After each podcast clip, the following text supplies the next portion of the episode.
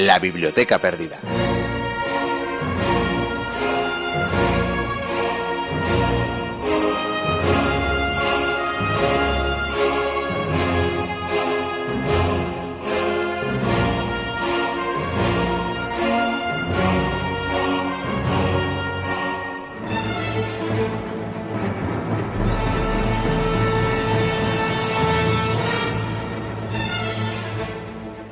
Me vais a permitir, queridas y queridos mochuelos, que arranquemos el programa de una forma inusual. Y es que ya sé que es eh, costumbre, convertida en costumbre, al menos una introducción en la que un servidor os narra algún eh, capítulo, alguna frase, alguna cita que nos adelante el que será el tema del programa a punto de comenzar.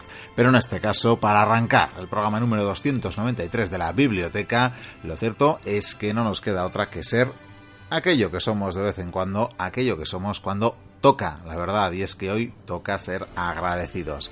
No solo por los ocho años que habiendo acabado de cumplir esta biblioteca, increíble haber llegado hasta aquí, la verdad, es, eh, en fin, toda una aventura, nunca mejor dicho. Lo cierto es que además de alcanzar esta cifra de ocho años, hace apenas un par de días que alcanzábamos, que superábamos la cifra de los 4 millones de descargas, 4 millones de escuchas en el, por, en el portal de Evox. Y solo además en Evox, porque lo cierto es que como solemos comentar, sabemos que estamos en otras plataformas como iTunes y no con poco éxito además por lo que nos eh, dicen por aquellos lares, por más que como también solemos señalar, tan solo interactuemos y tan solo ofrezcamos el programa realmente, por lo menos de manera deliberada, en el portal Evox. Desde luego, nada de esto, absolutamente nada de esto sería posible sin la auténtica legión de fans, eh, más bien mochuelos, ¿verdad? Si nos permitís llamaros así, que hemos ido cosechando durante todos estos años. Eso es, eh, desde luego, el eh, regalo, el, el, éxito, si es que se puede llamar así esta aventura, ese es el mayor logro al que hemos podido aspirar y es desde luego, es desde luego el que ya tenemos. Por eso estamos, eh, en fin, no sé, gozosos, holgados, eh, encantados de la vida y por tanto nos permitís que aunque sea por una vez, prometemos volver al formato habitual la próxima semana, arranquemos así, de esta manera un poco entremelosa y pelotera, la cabecera del programa. Pero como ser agradecidos no está reñido con guardar algunas de las formas a las que nos tenemos acostumbrados, diremos sin más dilación, bienvenidas, bienvenidos a la Biblioteca Perdida.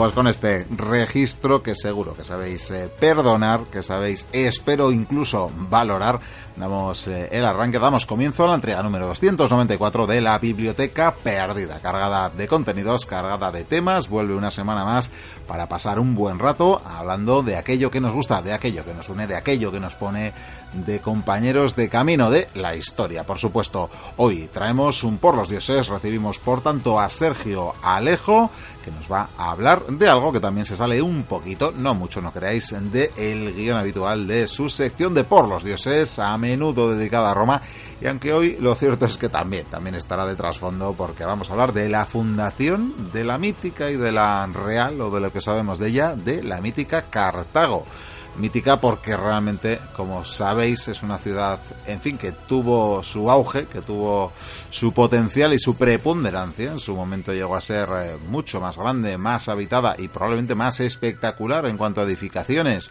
Bueno, pues llegó a todo eso, pero encontrarse a Roma en su camino, ya sabemos eh, que le pasó factura a esta ciudad, a esta, en fin, civilización heredera de los eh, fenicios y por tanto, bueno, pues por eso tiene también su carácter mítico que en todo caso, como decimos, eh, vamos a ver porque vamos a remontarnos a los tiempos del héroe Eneas, vamos por tanto a tiempos en los que se mezclan historia y dioses, porque como toda buena ciudad de esta época tiene que tener su fundación mítica. De todo ello, como decimos, hablaremos con nuestro compañero Sergio Alejo.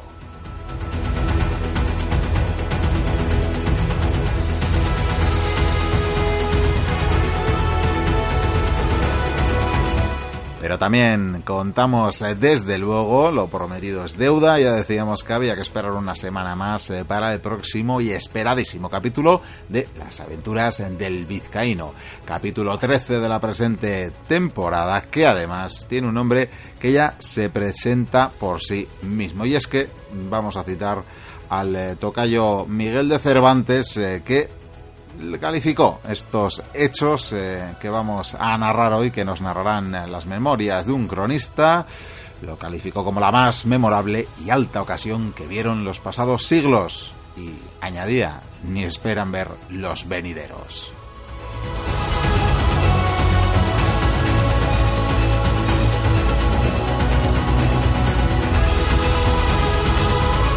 Olerá pólvora por tanto, pero vamos eh, también a señalaros la entrega que recuperamos de antiguas temporadas de la biblioteca. Vamos a recuperar un Carbono 14 en el que nuestro compañero de las primeras temporadas eh, fundador, además de la biblioteca Javier Senderos, que además cumple años también, lo hacía estos días eh, Sergio Alejo, luego podremos repasarlo, incluso felicitarle quizás en la despedida del programa, vamos a intentarlo, porque tenemos, además tendremos con nosotros a Pío La Reina acompañándonos en esa despedida, pero como decía, vamos a recuperar un carbono 14 con nuestro compañero Javier Senderos presente y que además eh, trata sobre la navaja suiza de la prehistoria, el bifaz, nada más y nada menos. De todo ello hablaremos eh, con él.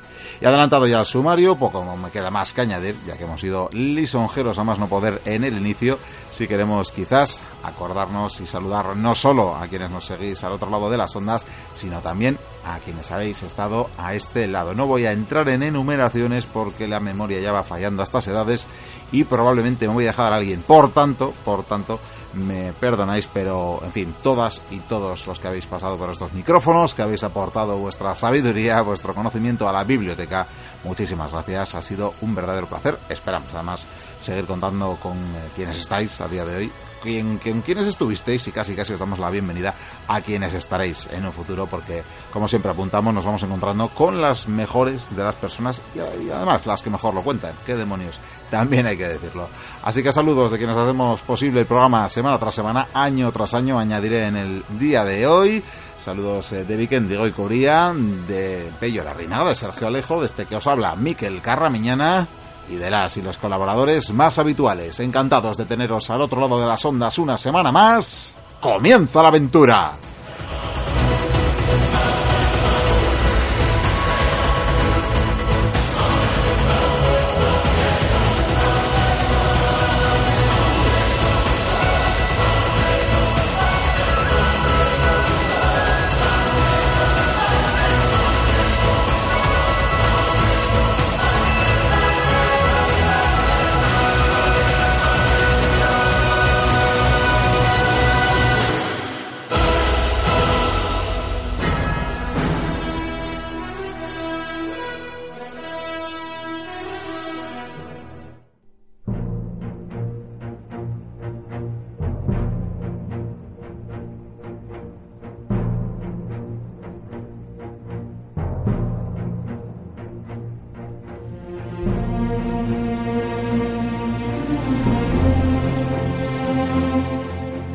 Estamos eh, listos ya para continuar con el programa y para hacerlo de la mano de una de sus eh, secciones insignia. En los últimos eh, tiempos nos referimos a Por los Dioses. Tenemos ya al otro lado del hilo telefónico a Sergio Alejo, a quien saludamos. Bienvenido, Sergio. Hola, Miquel, ¿qué tal? ¿Cómo estamos? Bueno, pues encantados, encantados de saludarte, de recibirte y de hablar de un tema muy interesante, porque la verdad, ya saben los oyentes, saben los mochuelos, que somos eh, muy dados, muy amigos del mundo romano, también de esta antigüedad, de estos eh, tiempos, ¿verdad?, que acompañaban eh, al nacimiento, a la república, al futuro imperio, pero claro, ¿qué, ¿qué, hace a un imperio, qué hace a una gran potencia ser lo que es? Pues en muchos casos sus enemigos, ¿verdad? Sí, sí, obviamente. Sin un enemigo con el que le agarrase una fama y una gloria, pues eh, quizá no existiría luego ese gran imperio o esa, esa gran gloria para esa, para esa civilización, ¿no? Y en este caso, pues, como Roma no fue sola, no fue sola en el camino, sino que se cruzó con varios enemigos y con enemigos muy poderosos, pues hoy hemos decidido dedicarle el programa a, a un viejo conocido que ya se ha tratado bastante también en el programa, como es eh, Cartago, la todopoderosa Cartago Cartago. no vamos a hablar de la Cartago de las guerras púnicas, ni de la Cartago, eh, digamos, previa a esas guerras púnicas, sino que hablaremos de lo que sería el mito fundacional de, esta gran, de este gran imperio, ¿no? Sí, porque por supuesto, como, como toda buena ciudad, tiene ese, ese origen que me imagino que combina lo histórico y lo mítico, que además es algo que podemos encontrar en diferentes partes del mundo en esa antigüedad además donde las ciudades no se fundaban por eh, el azar, ¿verdad? Sino que alguna deidad siempre nos indicaba el camino. Eso es, eso es. Eh, lo, has, lo has clavado, Miquel. Es, siempre responde todo esto al, a la mitología, ¿no? a la ayuda divina y obviamente pues de eso se encargaron también las fuentes clásicas del momento de ensalzar o de difundir este, este mito con, con, lo que sería la realidad. ¿no? De todas maneras nosotros os vamos a explicar hoy ambos, ambos aspectos ¿no? para que podáis eh, quedaros con el que más os guste. Eh, aunque ya de antemano pues os avanzamos que como en todo mito pues hay cosas que, que quedan un, un poco sueltas, ¿no? Bueno, pues vamos allá, vamos a hablar del origen eh, mítico, histórico, ¿qué sabemos eh, del origen de este futuro enemigo de Roma, de Cartago? Para hacer de guía un poquito, pues nos basaremos en, la obra que escribió, que escribió Virgilio, la Neida. La Neida es la, la, obra que trata, digamos, el periplo del, del héroe de Troya, del último superviviente de Troya, conocido que, fue en este caso Eneas, eh, hijo de Afrodita. Bueno, se lo dicen las fuentes también, porque aquí siempre entramos en, el, en este aspecto mítico y divino, ¿no? Pero sí que nos, nos remitiremos un poco a, este, a esta Neida que también utilizó el propio Augusto un poco para legitimar su procedencia divina o la procedencia de su gens eh, Julia, de la cual descendía él, de, Julio César, ¿no?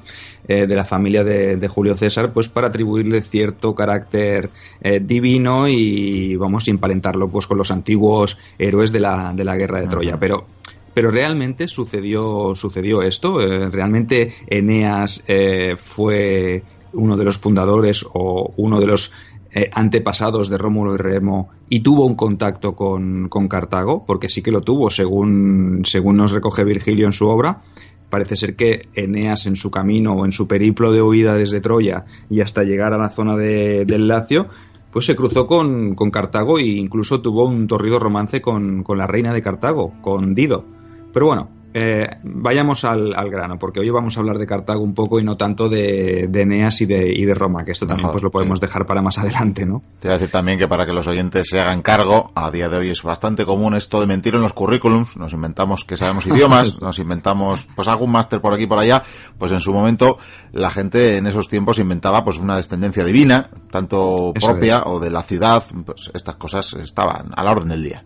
Eso es, eso es. Y en unos tiempos tan convulsos como los que le tocó vivir a Augusto, en este caso, pues mm, qué mejor que legitimar tu, pasado, pues como de origen, de procedencia divina, ¿no? De procedencia eh, mítica, heroica, ¿no? Eso le daba quizá un poquito más de consistencia a su ya de por sí convulsa subida al, al trono imperial, ¿no? Pero bueno, eh, esto, esto es como tú dices, ¿no? Esto va en el ADN humano también, ¿no?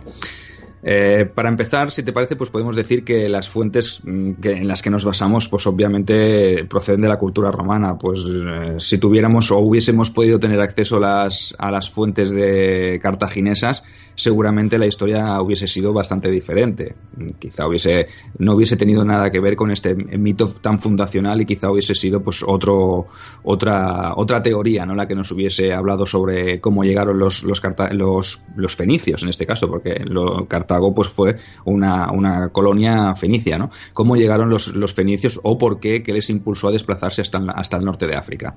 Realmente los romanos se encargaron también de borrar hasta la última huella de, de su otrora poderoso enemigo y que suficiente esfuerzo les había costado para eh, hacerlo como para permitirles que, su historia les recordase como una gran civilización que les pudiese hacer sombra, ¿no? En este caso, pues como vemos, la, historia la, escriben los vencedores y Roma pues no dejó ni huella de, sus enemigos, ¿no? Otra cosa no, pero eso lo sabía hacer muy bien, ¿no? Si hace falta cubrir con sal, ¿verdad? Cubrimos lo que haga falta. Ahí, ahí está, está claro. Luego se funda una ciudad nueva y no se deja ni rastro de lo que quedó antaño, ¿no? De lo anterior. Pero bueno, esto es, esto es ley de vida, ¿no? Bueno, pues centrándonos en la fundación de la ciudad, debemos decir que para ambientar un poco a los mochuelos y que se sitúen un poco en el contexto del Mediterráneo de ese momento, diríamos que hacia el siglo X antes de Cristo, en la zona costera oriental del Mediterráneo se levantaban diversas o varias poderosas ciudades-estado, ¿no? Serían lo que lo que es el actual Líbano y existían una serie de ciudades cananeas a las que los griegos llamaron fenicios el término fenicio no es acuñado por ellos mismos, sino que fue de, adopción griega. ¿no? Los griegos llamaban a estos comerciantes, a estos eh, ciudadanos de estas ciudades-estado que digamos que podrían ser del mismo estilo de las poleis griegas, les llamaron fenicios. Estos, como he dicho antes, se dedicaban al comercio y por ese motivo pues se movían y se desplazaban por todo el Mediterráneo, eran buenos navegantes. creo que además eh, el término fenicio, ¿verdad? etimológicamente procedía precisamente de, la ropa que con característica que podían tener, ¿no? El púrpura, el rojo. Y, por eso ese, ese término inventado para estos cananeos o descendientes de. Correcto. Correcto, correcto. Estos, los griegos eran bastante más, lo, hacían todo más, más sencillo, ¿no? Eran, nombraban las cosas por, por las cosas que, les entraban por la vista, por decirlo de alguna manera, y como tú bien dices, pues el tema de Fenicio, pues procede de ahí del, del, tipo de ropaje que, o del color del ropaje que vestían estas, estas gentes cananeas, ¿no?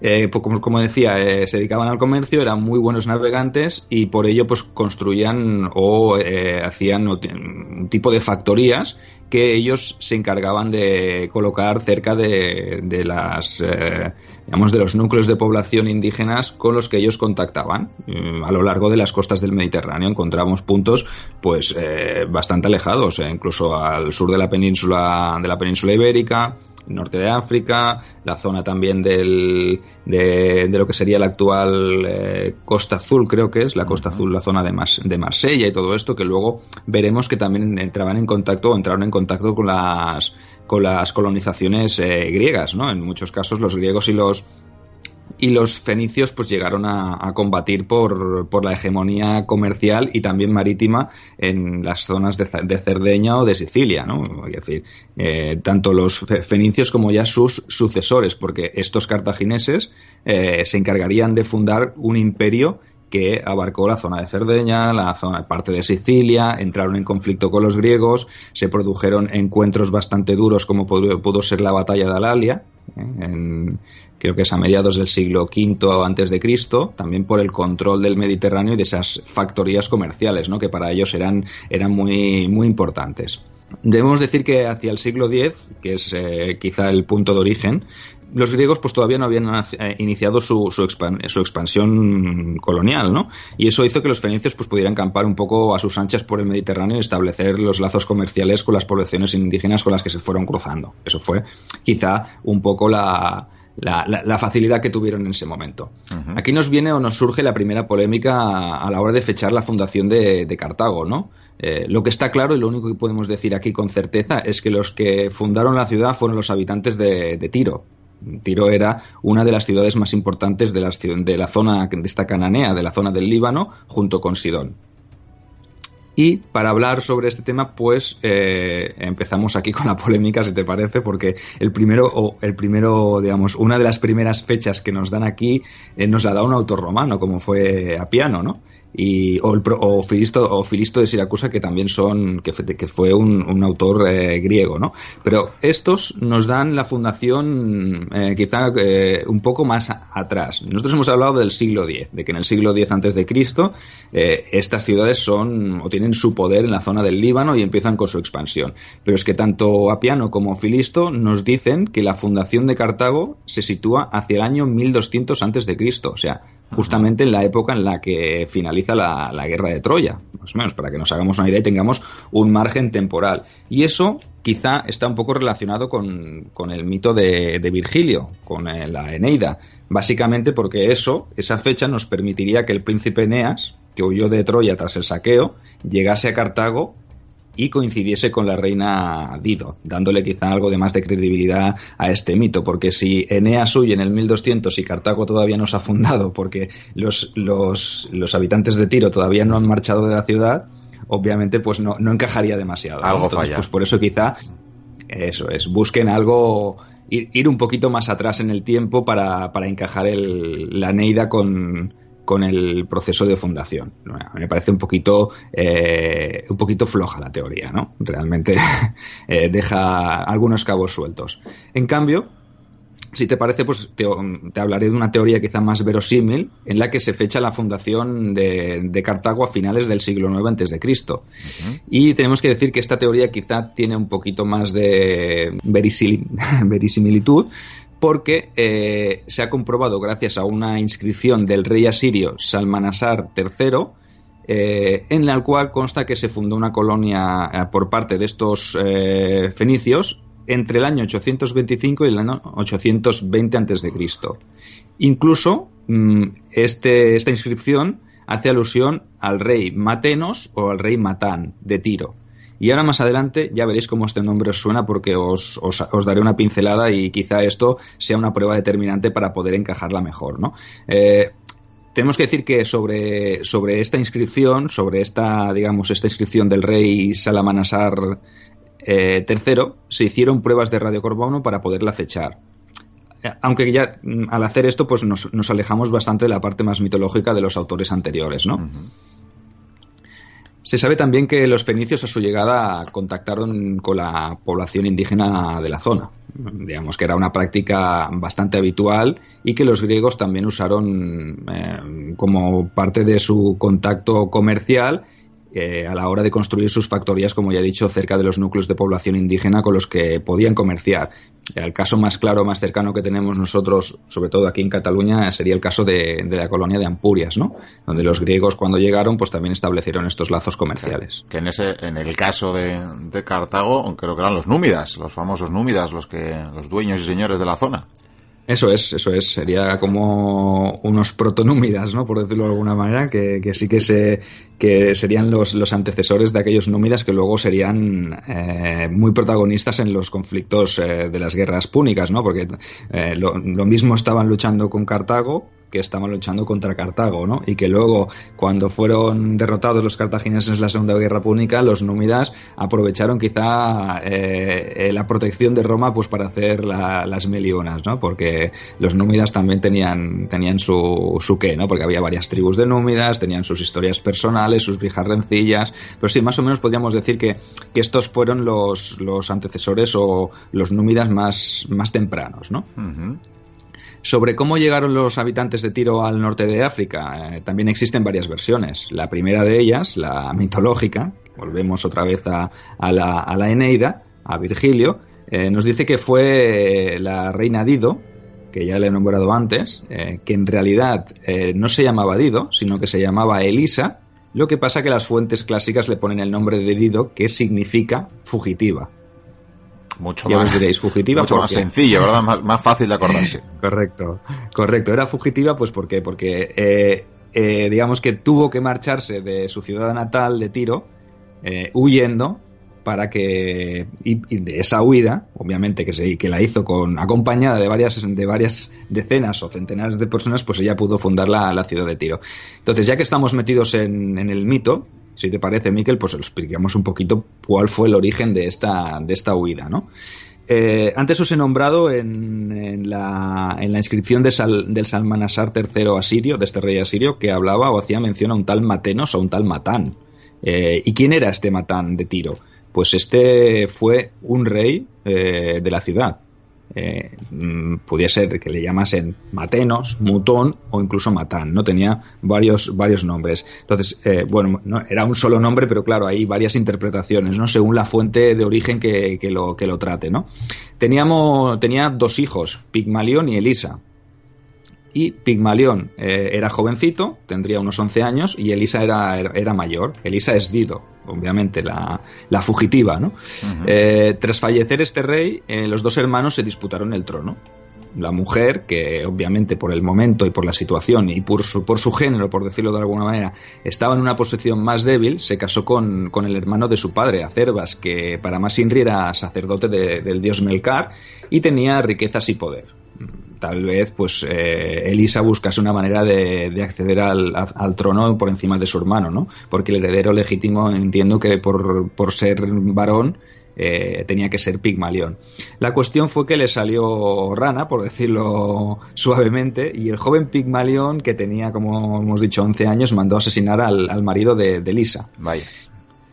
Bueno, lo que suele suceder en, estos casos, en estos casos, ¿no? Eh, Elisa, eh, Odido, quedó horrorizada y planeó con astucia su, de, su huida de la ciudad, eh, llevándose consigo las, riquezas del templo, ¿no? El, mito afirma que, lo consiguió con un nutrido grupo de, gente que pararon incluso en Chipre, donde a sus seguidores se unieron más fenicios y tuvieron el beneplácito de, de la diosa Astarte que fue quizá la que les guió un poco hacia el norte de África para fundar allí una, nueva colonia. También el mito nos dice que cuando los fenicios llegaron a lo que sería la ubicación de su futura ciudad, los indígenas, estos númidas que hemos dicho antes, que tú bien has nombrado, trataron de impedir que se estableciesen allí. Obviamente no querían que en su zona llegasen los extranjeros y se ubicasen tan cerca de su núcleo de, población. No, les, no les hacía mucha gracia pues que llegasen estos extranjeros y se les colocasen allí. Eh, les dijeron que les cederían eh, el terreno que abarcase una piel de buey extendida. También. Aquí hay una parte eh, mítica que los mochuelos, se la los mochuelos se la pueden creer más o menos porque realmente el episodio es un poco así, vamos, un poco especial, ¿no? Siempre, siempre hay animales, siempre hay animales también en las fundaciones míticas de las ciudades. Siempre hay algún animal, sea una serpiente, sea, vamos, un águila, es muy habitual, sí hay, hay, elementos comunes, ¿no? En todo el tema de los mitos de fundación, ¿no? En, este caso, pues la, la piel de buey. Ahora, ahora os explico cómo, cómo, cómo lo hizo Dido para, para, digamos que quedarse un poco con, los númidas, ¿no? Los, les tomó un poco el pelo y, y, quizá fue, fue un poco más inteligente en el caso de que hubiese sucedido, ya os lo, ya lo adelante, porque me parece que, que este, este mito fundacional pues es eh, un, poco, un poco extraño como, como lo son todos en sí, ¿no? Con apariciones divinas, que la diosa te mande para allá, ya lo has dicho tú antes al principio cuando hablabas de las intervenciones de los dioses, ¿no? Que, que, que son los que, los que marcan los designios de, de, los, de los humanos, ¿no? Pero bueno, esto, esto va como va. La reina entonces, eh, Dido, ya la llamamos Dido, ya no era Elisa, porque ya era fugitiva, urdió una treta e hizo cortar la piel de buey en, finas tiras para que abarcase un amplio terreno. Las fue colocando, en, digamos, una al lado de otra y así pues abarcó el máximo terreno posible. Según nos dice Virgilio en la Eneida, el nombre que recibió la colina sobre la que se fundó la, la ciudad, la colona de Birsa, perdón, la, colina de Birsa, que es una de las más famosas de la ciudad de, Cartago, eh, en realidad significa piel de buey. Claro. no podía ser de otra manera, ¿no? Fuera como fuese, la cuestión es que los refugiados o, los, estos prófugos de, de, Tiro se establecieron en esa zona y fundaron una ciudad pues que a la postre se acabaría convirtiendo en uno de los imperios más, antiguos, más potentes de la antigüedad, tanto a nivel económico como comercial y militar. Obviamente el mito de, Dido continúa, ¿no? Hay varias versiones que nos hablan incluso de un enlace entre la reina fugitiva y uno de los reyes locales, uno de estos reyes númidas, que daría lugar al subsiguiente mestizaje entre fenicios y norteafricanos, ¿no? Porque como veremos ya en el, en el, en el devenir de la historia de Cartago, pues eh, se mezclarían pues eh, ambos pueblos, existirían estrechos lazos de, unión entre los, cartagineses, los fenicios, digamos, de origen fenicio, de origen cananeo, y esta gente norteafricana, eh, como podían ser los númidas, que esto pues les llevará a establecer pues sus lazos de unión, sus alianzas, sus guerras, sus conflictos, etcétera, etcétera. Sí, la mezcolanza en todo caso con la población eh, local, indígena, que por cierto, por hacer un pequeño apunte, ya sé que nuestros mochuelos eh, son gente más que sabia, pero, pero hagámosles el apunte, ¿verdad? la ciudad de Cartago, cerquita del actual Túnez, digo por enclavárselo en el mapa. Eso es, eso es, eso es. Ahí justito al lado.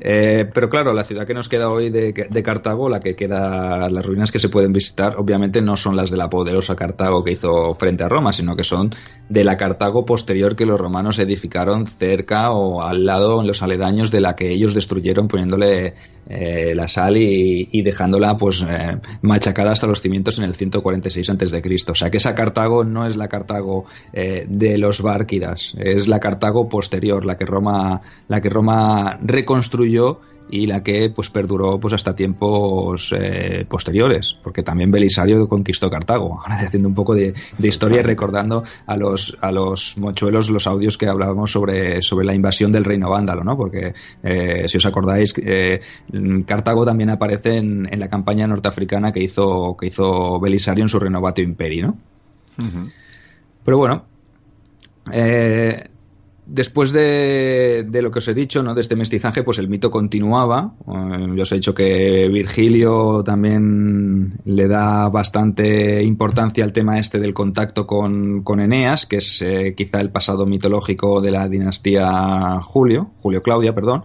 Y eh, tendríamos una parte en la que ya os he hablado al principio, en la que os decía que, que Dido y Eneas pues habían tenido un, un idilio, ¿no? Un romance tórrido durante eh, un tiempo en el que Eneas y sus partidarios, y si, bueno, sus partidarios, los pocos que, pudieron sobrevivir al, al, asedio y a la destrucción de, de, Troya, eh, aparecieron en, en, el, en, la colonia. ¿no?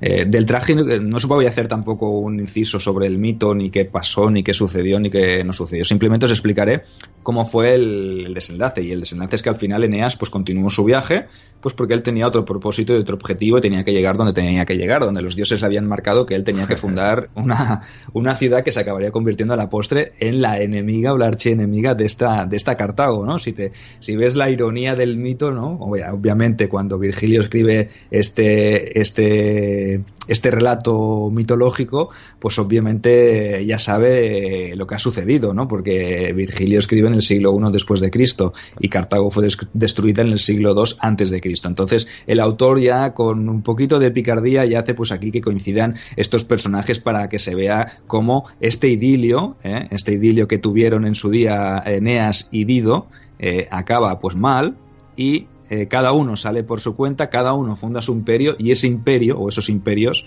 a la postre se acabarán encontrando muchos siglos después para protagonizar unos de los episodios más sangrientos del Mediterráneo del, momento, ¿no? de la antigüedad clásica. Pero bueno, eh, os hablaré del trágico final, pues para que veáis un poquito esa rencilla que pudieran tener los cartagineses y los romanos entre ellos, ¿no? Entonces se dice que la, que la reina Dido sobre su final, sobre su trágico final, hay dos versiones, ¿no? Eh, aunque yo os explicaré el que relata Virgilio en su, en su Eneida, y es que eh, la reina fue despechada o se sintió despechada tras la partida de Eneas con los suyos y parece ser que se lanzó a una pira a una pira ardiendo, a una hoguera, y se clavó la espada del de Eneas en su pecho para suicidarse. imagínate. Un cúmulo de recursos dramáticos ahí eso es. reducidos. Eso es, eso es. Eso es la parte mítica, la parte que habla sobre, sobre o que le da, digamos, más dramatismo a la situación y que Virgilio, pues, eh, no sé si le dedicó muchas horas o le salió así de manera espontánea, pero sí que tiene su, su qué, ¿no? La segunda versión de la fundación, eh, quizás la, que os he dicho ya, la más verídica, la que nos acercaría a ese año 825-820 antes de Cristo, la que nos hablaban o en la que se basaban en la estela aquella del rey asirio, eh, esta nos dice que, para ser más exactos o menos románticos, eh, la condición o la causa que provocó que estos habitantes de Tiro tuviesen que marcharse de su propia ciudad no sería un tema de un conflicto entre dos hermanos, no sería un tema de una sucesión en la que mm, uno de los hermanos quiso acabar con el otro y quiso, apoderarse del trono, sino que fue una cosa quizá más humana, ¿no? más, más normal y es o sería el mismo proceso que empujó a los griegos siglos después a buscar colonias fuera de su Grecia mm, natal, ¿no? Y eso fue pues otra cosa que el, exceso de población que hizo que los habitantes de la ciudad se viesen forzados a buscar nuevos territorios. ¿no? Eh, la presión demográfica, quizá unida también a los tributos que se pagaban en la ciudad de Tiro o en las ciudades-estado cercanas, y quizá alguna crisis económica que, fuese un poco grave y que provocase la necesidad de buscar nuevos territorios en los que establecer esos nuevos asentamientos o esas nuevas colonias. ¿no? Además, mm, en este aspecto creo que ya la teoría empieza a coger forma o parece ser más, más factible cuando vemos que los fenicios ya tenían algunas factorías distribuidas por el Mediterráneo como hemos dicho antes, que facilitarían mucho más la tarea. O sea que para ellos quizá llegar hasta el norte de África no supondría ningún problema porque quizá ya tendrían algún enclave eh, o alguna factoría comercial mm, previa. bastante más lejos les pillaba Cádiz, por ejemplo. Correcto, correcto. Y también, y también estuvieron y llegaron hasta allí, ¿no? Pero que quiero decir que, que, es más factible todo esto porque es más humano, ¿no? Es más humano que cuando una ciudad no tiene para dar de comer a sus, a sus habitantes, o los impuestos son muy altos, o hay una crisis económica y tal, pues es normal que la, que la gente se tenga que mover, ¿no? Y que tengas que buscar nuevos sitios donde, donde establecerte. Por desgracia y por, y por mala fortuna, pues estas cosas están sucediendo también a día de hoy, eh, diariamente con el tema de las, de las crisis de los de los emigrantes, ¿no? Los encontramos también que las, las condiciones que tienen en sus lugares de origen realmente pues les empujan a tener que buscarse la vida lejos de sus casas, ¿no? Eh, obviamente la situación no es la misma hoy que en el Mediterráneo del siglo IX antes de Cristo, pero digamos que el, objetivo o, el, o la causa principal sigue siendo similar. Entonces, pues los, los habitantes de Tiro quizás pues tuvieron que buscarse la vida lejos de sus casas, pues los que no tenían tantas opciones tuvieron que embarcarse en una aventura y tuvieron la fortuna o la suerte de poder llegar a la zona de, de Cartago y establecer allí un, una colonia o una factoría que a la postre se acabaría convirtiendo en una gran potencia que acabaría disputándole el el control a, la República Romana, ¿no?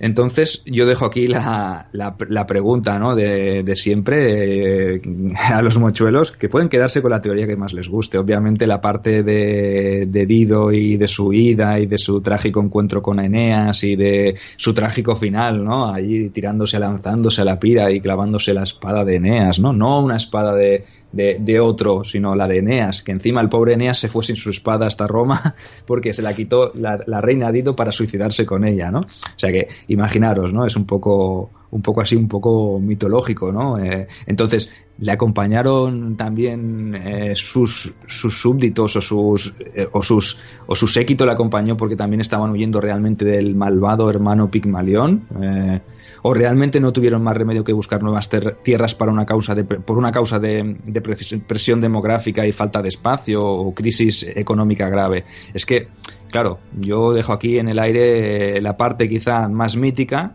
eh, ponemos en contraposición la parte quizá más, más humana y más real y lo que siempre decimos, ¿no? que, cada cual se quede con o saque las conclusiones al respecto y que se quede con la teoría que, que más le guste de las que le hemos explicado. ¿no? Pues efectivamente, que cada cual saque sus conclusiones.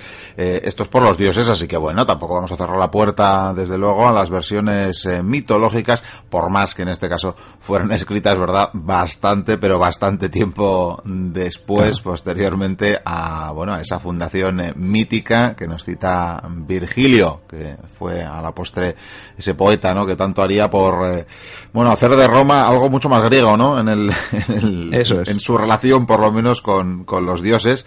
Así que desde luego es una obra fundamental.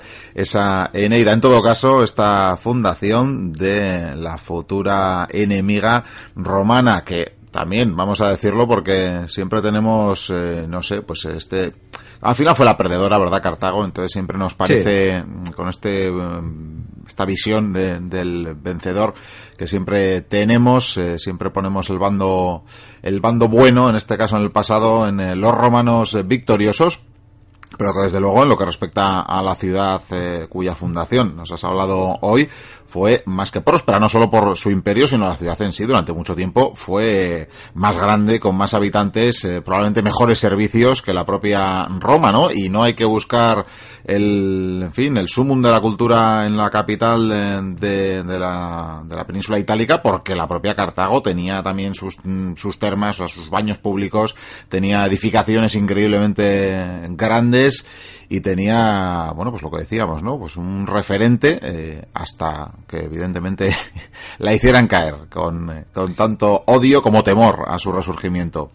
Y, un detalle, un pequeño detalle aquí antes de concluir, si me permites, Miquel, y es que eh, tras la caída de, o tras la derrota de Zama en el 202, eh, digamos que pasa casi medio siglo hasta que los romanos deciden eh, volver a finiquitar el trabajo que no acabaron previamente, ¿no? Con la tercera guerra púnica. Entonces, en este periodo que va del 202 hasta el 149, que se empieza la, la, tercera guerra, este periodo entre guerras, pues también asistimos a un, a una, a un resurgimiento de, Cartago, un resurgimiento, un reflorecimiento de, del, imperio cartaginés que hace que Roma tenga o se vea obligada a tomar medidas contra, contra, eh, contra ella, unas medidas drásticas que, le llevarán a la, a la eliminación total. Pues por cierto, o basándose sobre todo en este eh, en este renacimiento o en este resurgimiento que la convierte en una enemiga peligrosa. Entonces Roma se ve se ve forzada a, tomar una decisión que, que es que es fatídica no pero bueno de esto ya te avanzo que también estoy preparando un un, programa para, para, dedicarle a este mundo entre guerras, entre la Segunda y la Tercera Guerra Púnica, para explicaros un poquito más de Cartago, porque no todo es Roma y como bien has dicho eh, tú al principio, Roma no sería nada sin sus enemigos y su gran enemigo para mí siempre ha sido Cartago. Entonces yo pienso que Cartago se merece una mención aparte y más adelante volveremos a tratar el tema de, este reflorecimiento de Cartago y cómo se supo reponer a una situación tan crítica como fue el final de la Segunda Guerra Púnica. Pues sí, pues sí. Eh, desde luego, la capacidad de resurgimiento, algo innato, algo inherente a Cartago, incluso más allá de su destrucción, lo decías antes, posteriormente sería fundada una nueva Cartago, ya por en tiempos del propio Octavio, creo, y esa propia ciudad también sería bastante próspera, desde luego. Así que esa capacidad eh, de sobrevivir, de salir, eh, de tirar hacia adelante, que siempre caracterizó a Cartago, a pesar de los pesares, a pesar de las derrotas y a pesar de que la historia la situara en el lugar que la situó a la sombra, desde luego, del el mayor imperio de su tiempo. Sergio, pues ha sido un verdadero placer, como siempre, tenerte en Por los Dioses, tenerte en la Biblioteca Perdida, y me imagino que prontito estarás eh, de vuelta con más historias, porque siempre nos queda mucho que contar de esta magnífica, maravillosa y, en fin, todavía eh, no oscura en el sentido medieval, pero oscura en, en cuanto a conocimiento, tantas cosas que nos quedan por saber y explorar del mundo antiguo también. Pues sí, nos vemos en la próxima entrega de Por los Dioses y bueno, no decimos nada ni avanzamos nada y que sea una sorpresa para los mochuelos. Pues eh, hasta entonces, eh, que convocado quedas, seguimos con el programa.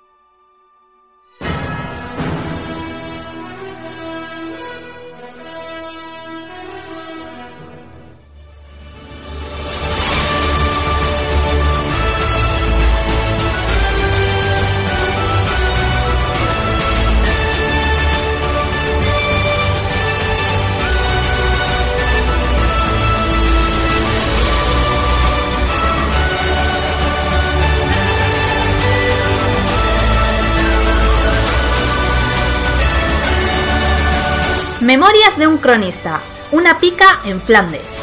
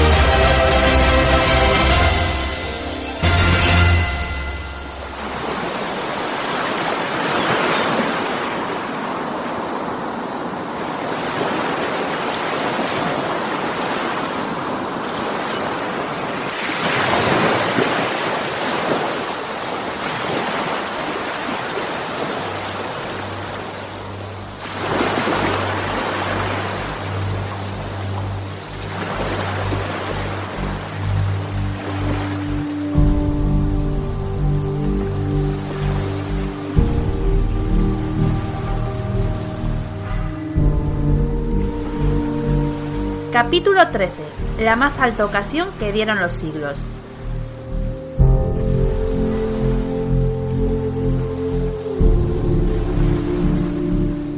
...7 de octubre de 1571... ...el Golfo de Lepanto...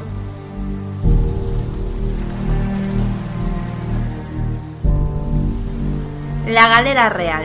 ...las Crónicas del Vizcaíno...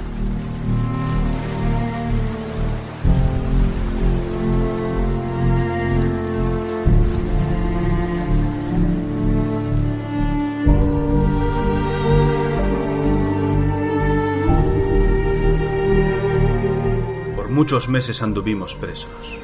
No estuvimos en ningún presidio, como vuecelencias podrían pensar. Aguardamos por orden del rey a la espera de órdenes. Vivimos por mucho tiempo en los cuarteles de Nápoles. Escuchábamos rumores, historias que se contaban acerca de una posible alianza entre varias naciones con el fin de combatir a la sublime. Venecia, ahogada por el poderío de la media luna, quiso pactar con los reinos cristianos. A la República se le unieron las naciones de España, Génova, Saboya y los nobles caballeros de Malta. Era un tercer intento para derrotar a los turcos.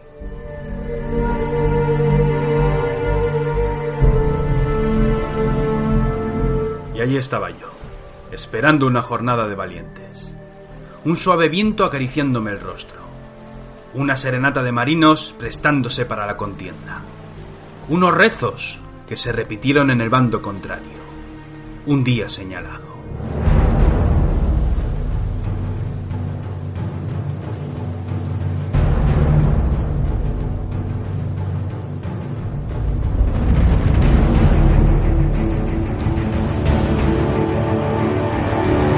Los remeros esmeraron. Dejándose los hígados, estos comenzaron a arremeter contra las olas. Las naves se encaminaron a la batalla. Miré a los lados. Yo estaba en el centro de toda la flota. Cientos de galeras por doquier. A los flancos, galeras de Génova y del Papa. A lo lejos, banderas venecianas, de la Orden de los Caballeros y de los tercios embarcados. Por orden del rey, buena parte de los tercios fueron a las naves para combatir en lo que se nos antojaba como un episodio épico para nuestra historia. Pude ver no muy lejos a los bravos del tercio de Sicilia. Cuando se hubieron de reunir las naves, Venecia trujo consigo muchos navíos de toda índole, además de las seis galeazas de las que luego os mentaré. Aquellas naves llegaron con muy pocos marinos y menos soldados. Fueron los nuestros los que fueron repartidos a lo largo de todas las embarcaciones. Soldados viejos, gente de guerra fogueada en muchas ocasiones y bien pertrechados para la contienda. Por doquier veía petos y cascos reluciendo al sol mechas de los arcabuces encendidas dejando una estela que se perdía por la fuerza del viento.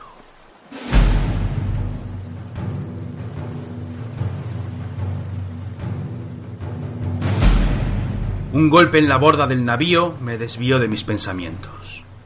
Era la hoja de Padilla. El capitán Manco, como se le llamaba ahora. Tras la batalla contra los herejes, aquel muñón fue sustituido por unos correajes que sujetaban una suerte de hierro como si de una vizcaína se tratase. Desde entonces, nunca fue el mismo. A lo lejos, escuchamos el tronar de una pieza de artillería. Que se me caiga la verga ahora mismo, si el turco no se presta para la batalla, dando fe de su posición, dijo una voz a nuestras espaldas. Cuando nos giramos, vimos a los hombres. Todas las naves estaban abarrotadas de infantes. Las galeras remaban llevando su vientre a cientos de soldados. En la proa de los navíos, de tres a cinco piezas de artillería, además de otras tres por babor y por estribor. Las galeazas eran otro asunto. Arrastradas por otros navíos menores, las seis embarcaciones eran castillos flotantes. Eran más altas que las demás naves y en su interior se hallaban dispuestas un sinfín de piezas de todos los calibres. Eran naves ingobernables, pero don Juan iba a sacarles partido. Señor, dijimos saludando al hermano del monarca. Ali Pachá quiere un duelo vizcaíno y dispara con su cañón para hacérmelo saber. Pues devolvérselo, dijo Padilla. Razón no te falta, capitán. Y tras destir aquello, hizo un gesto con la mano para que uno de nuestros cañones de proa soltase su carga con un sonoro estruendo. Las galeras que surcaban desde el norte hasta el sur comenzaron a lanzar gritas arengando los suyos mientras se hinchaban de orgullo por ver cómo la Real no pensaba rehuir el desafío del turco. ¿Lamentas no estar con los tuyos, vizcaíno? me preguntó don Juan. A fe mía que es así. Lo siento, pero eran órdenes directas de mi hermano. Os traería aquí a la batalla, pero en galeras separadas. ¿Dónde andan los míos? preguntó Padilla. A saber, erais casi doscientos hombres, así que los imagino bien repartidos a lo largo de toda la flota. Volví mis ojos a las galeazas. La línea de batalla se componía de un centro y de dos flancos. Las galeras avanzaban en línea, y cada frente llevaba en su vanguardia dos de aquellas moles de madera y bronce. En nuestra retaguardia venían 30 galeras y un puñado de naves menores, muy ligeras a través de las olas y muy necesarias para apoyar a los nuestros en la batalla. Los turcos aún andaban muy lejos, pero su formación era similar. ¿Lo hueles, vizcaíno? me preguntó don Juan. Las galeras huelen a mierda y a orines, mi señor, pero si os referir a las galeazas, creo que tenéis a los elefantes de Aníbal muy presentes. Exacto, vizcaíno. Al igual que el general cartaginés usaba aquellas bestias para desordenar a sus enemigos, las galeazas harán lo propio. Señor, preguntó Padilla, me consta que Doria comanda la diestra, y veo con temor que está estirando la línea. Pero he aquí que tengo por muy cierto que Álvaro de Bazán se encarga de la retaguardia. Así es, Padilla. Puede parecer de tontos dejar a mi mejor marino en la retaguardia, pero he aquí que alguien de su talento tiene más valor si toma decisiones a lo largo de la contienda. Allá donde sus naves sean necesarias, él las mandará. A veces, un principal tiene que ver la batalla desde lejos para poder aprovechar la táctica. Miré la línea turca por enésima vez. Nos íbamos acercando. Ellos avanzaban más rápido que nosotros, pues sus velas aprovechaban el viento. Aún tardaríamos un tiempo en vernos las caras, pero mirando las galeras no pude dejar de pensar en mis compañeros de armas. ¿Dónde estarían?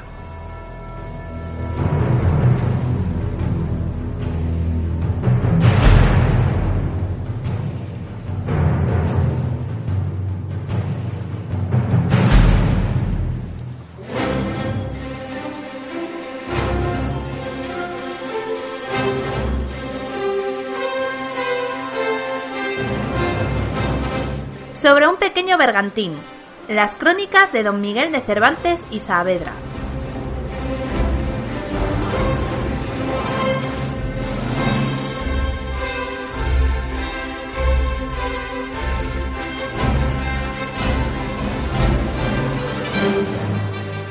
Es de mi agrado, y me place saber que llegado el día, un pedazo de mi historia llega a los ojos de aquellos destinados a leer aquestas líneas. Honrado, y henchido de orgullo e impaciente por la contienda, a poco estuve de sublevarme en mi galera, la marquesa, por recibir órdenes de un capitán empeñado en no permitirme batirme con soberbia en aquestas aguas, quizás malditas. Andaba con muchas fiebres, pero a mis 25 años y a sabiendas de la gloriosa batalla que se avecinaba, Un soldado de mi talla podría ser más peligroso para los suyos si no se llegaba a apaciguar su cólera, permitiéndole luchar aun estando enfermo. Fue por ello que, tras claudicar, dieronme el mando de doce hombres para servir en este bergantín de muy poco porte, pero muy señalado para apoyar a los nuestros en la contienda. Conmigo había un buen número de marinos, además de curtidos y avezados soldados de todos los confines de nuestra patria. Ansiaba demostrarme. Deseaba, víctima de mi alocada juventud, ser admirado por los míos, batiéndome como el que más. Tras platicar con otros principales de la nave, fuime por la borda de la diestra, donde los míos me aguardaban, seguro, con anhelos de luchar. ¿Cuál fue mi decepción cuando descubrí a mis doce apóstoles meando entre arengas mientras sus chorros se perdían en las aguas del Mediterráneo? Pardiez que si lo cuento no me creen, que hacen vuecelencias meando todos a una. Competir y vaciar nuestras aguas, señor. Qué mal asunto sería ser matados con sangre y meados empañando nuestras ropas. ¿Competís cuando la batalla está tan cerca? Ansí es, dijo el más alto. Y el que gane tendrá una noche de borrachera pagada por todos. Sacudí la cabeza. Soldados, ¿hay algún cabo? Los únicos cabos que veréis entre nosotros son aquellos que sujetan el palo mayor, dijo un hombre. ¿Cómo te llamas, soldado? Me llaman Almogávar, y mi compadre es el galeno. ¿Y los demás? Del tercio de los almogávares. Tenéis suerte, mi señor. Somos parte de la tropa del vizcaíno, y cuidaos de lo que mentáis a los hombres. Son bravos, de la compañía del Teutón, asturianos en su mayoría, con muy mala leche como sus ancestros, y si no, pensad y recordad en el pasado cuando trescientos de sus ancestros se unieron a Pelayo. Gente peligrosa, os lo aseguro. La cabeza me daba vueltas o eran las calenturas o la cantidad de bravuconadas que acababa de escuchar en unos instantes. Señor, dijo aquel al que llamaban Galeno, no quiero importunaros. Naros, naros, pero estoy loco, y unas hadas me cuentan cosas. Me preguntan si sois diestro. Lo soy. Bueno saberlo. Cuidad de esta diestra que tantas alegrías nos dará en el futuro, y ajustaos vuestro peto, pues falta os hará en aquesta ocasión. La más alta quedarán los siglos. Hermosa frase, le dije. No es mía, será vuestra. Mi cabeza me torturaba, y comencé a temer más por los míos que por el enemigo. Avanzábamos muy ligeros, siguiendo las galeras al norte de la batalla. La costa andaba muy cerca, y nuestros navíos se adelantaron para dar comienzo al combate. Las naves estaban a punto de abrir fuego, y podíamos ver cómo los turcos ya andaban estirando sus líneas para envolvernos. Pobres diablos.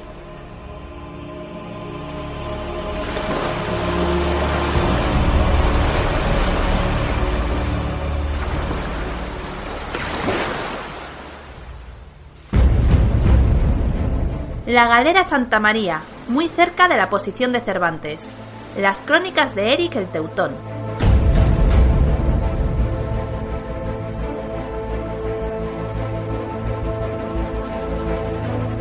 Insólita escena aquella. Yo aguardaba apoyado en el castillo de popa con mi martillo en el suelo. A lo lejos, una imagen soberbia.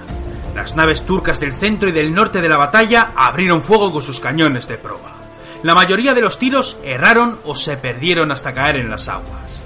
Cuando las líneas estuvieron bien cerca, las galeazas, artilladas hasta los dientes, comenzaron a abrir fuego sobre todo aquello que flotase sobre las aguas.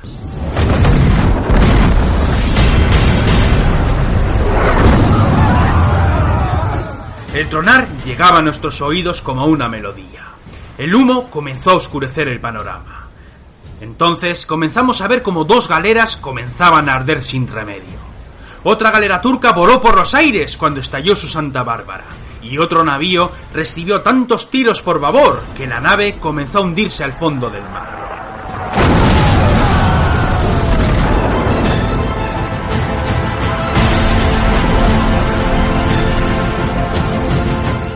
Todo eran clamores. Las líneas turcas tuvieron que rodear y bordear las galeras, esquivándolas mientras que el fuego de las piezas se repetía por ambos bandos, siendo el preludio de una constante de tiros de arcabuces y flechas que no dejarían de sonar por toda la batalla.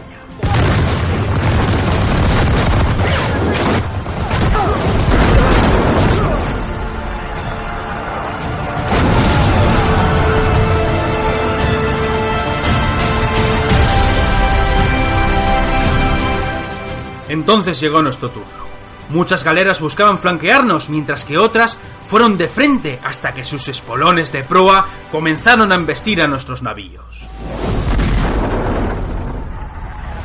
Los cañones tronaban, las astillas volaban por doquier, las velas eran agujereadas, se escuchaban gritos al valor y otras de desesperación, pues la inmensa mayoría de la chusma que se afanaba en remar con todas sus fuerzas eran esclavos de uno y otro bando. Miraba los flancos, viendo cómo entre el fuego de los cañones muchas naves chocaban entre ellas. Algunas entraban por los lados, clavándose en la nave enemiga. Otras veces los espolones pasaban rozando algún que otro navío, y veíamos incrédulos cómo los remos eran partidos en su avance. Fue entonces cuando una galera turca llegaba dispuesta a embestirnos por estribor. Nuestros cañones abrieron fuego. Los turcos disparaban centenares de flechas en su avance. Los nuestros se cubrían tras nuestras maderas, pues todas las naves llevaban en las bordas todo tipo de parapetos para darnos altura en la batalla y cubrirnos de los proyectiles. Más y más flechas silbando entre el estruendo. Mosqueteros de uno y otro bando abriendo fuego. Los arcabuceros escondían cebaban sus piezas y disparaban a placer hasta que el espolón de proa de la nave turca dio con nuestro flanco entrando de lleno y aplastando un buen número de remeros que suplicaban por sus vidas. Muchos soldados de ambas galeras cayeron al suelo o al mar. Los nuestros se alzaron con presteza y cuando vimos a los primeros turcos intentando asaltar nuestro navío, los arcabuceros se alzaron disparando tan cerca que por cada tiro caía un turco.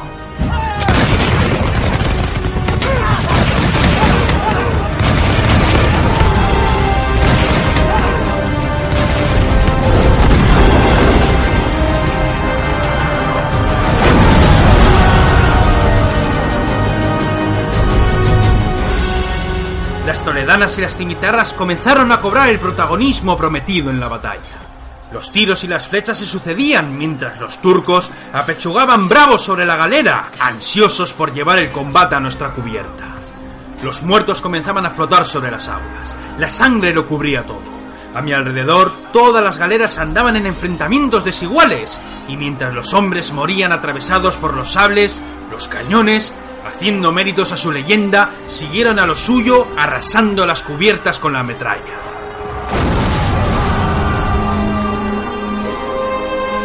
Mientras los minutos se sucedían, viendo cómo las galeras seguían empeñadas en flanquear, vi con agrado y sorpresa cómo algunas naves de nuestra retaguardia llegaban para darnos apoyo en el combate. Los turcos veían desesperados cómo sus planes de envolvernos se volvían su contra, y ahora eran los nuestros los que estaban cerrando a sus naves con la costa por su diestra. No eran pocos los enemigos que, viendo su final tan cerca, se lanzaban a las aguas para nadar hacia la costa buscando su salvación.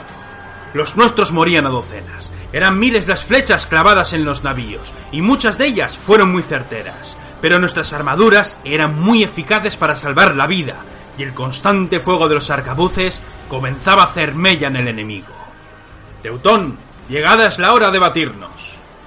Me giré para ver al joven Manuel de la Rosa. Había pegado un buen estirón y ya me llegaba al hombro. Portaba en la diestra la espada de algún muerto y llevaba en la zurda la daga del vizcaíno. Me apena luchar sin mis lobos, le dije alzando mi martillo de guerra. Tranquilo, que esos están a buen cuidado en Mesina. Nos acercamos esquivando a los moribundos que andaban aferrados a las manos de los curas. Había mucha sangre. No éramos unos cobardes. Simplemente aguardamos el momento clave para blandir nuestras armas. A mi lado, más asturianos del tercio de los almogávares.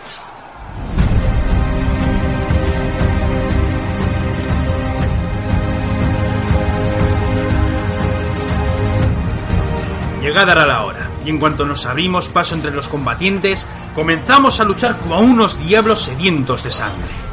Alzando el martillo, comencé a destrozar turcos que eran lanzados a las aguas una y otra vez. Jamás pensé que tamaña arma sería tan eficaz sobre las galeras, pero lo cierto y verdad es que las estocadas se repetían en un combate caótico, mientras mi martillo se cubría de gloria con cada golpe que daba.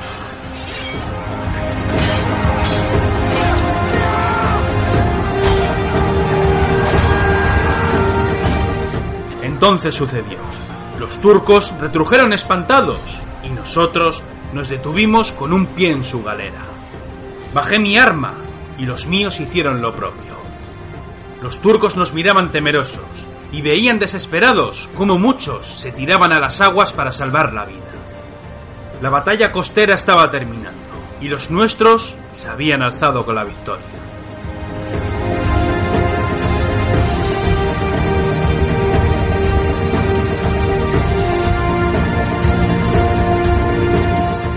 Di unos pasos en silencio, apoyando mi martillo sobre el hombro.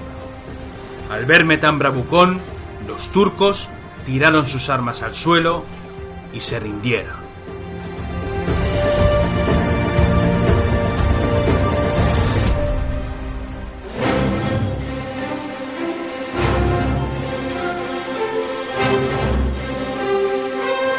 El Bergantín. Las crónicas de don Miguel de Cervantes y Saavedra.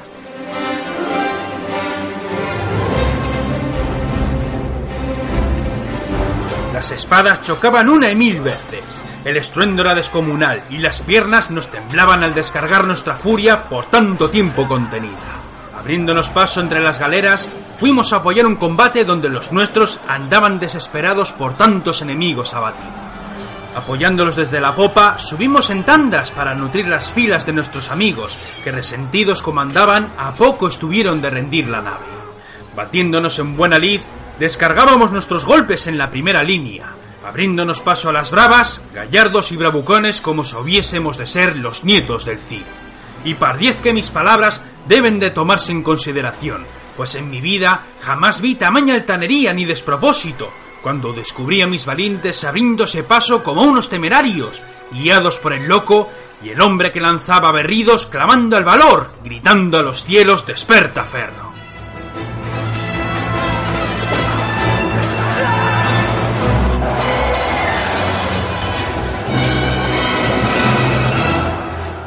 Los turcos estaban siendo sometidos a una dura prueba, y los nuestros apechugaban de tal arte y con tanto empeño que éstos retrujían espantados ante la carnicería. A los flancos los tiros y las flechas que se repetían, y entonces sentí dos golpes en el pecho que me hicieron desmoronarme. Fue el galeno, el de los galchagorris, el que me recogió. Metió los dedos en sendos agujeros de mi peto e dijóme que salvaría la vida.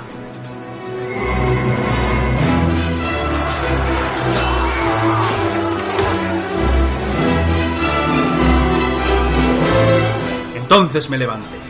Todo me daba igual, salvo la honra y la insolencia de mi temprana edad que me hicieron abrirme paso a estocadas, matando muchos genízaros hasta que otro tiro me despachó, esta vez sí, por última vez en la batalla. Me arrastraron hasta la popa del navío. Tenía un tiro en el brazo zurdo y la sangre caía copiosamente. Me ataron un pañuelo a la herida y apoyándome en unas maderas alcé el rostro para no perderme la contienda. No daba cuenta de lo que veían mis ojos. Mis hombres no solo seguían batiéndose a las bravas, estaban asaltando una de las galeras de los turcos, y no eran pocos los que saltaban a las aguas para chapotear sobre ellas buscando un milagro para salvar la vida.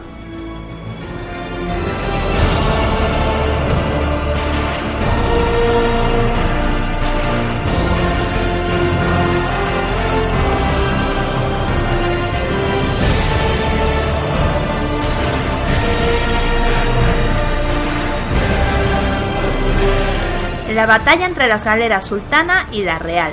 Las crónicas del vizcaíno.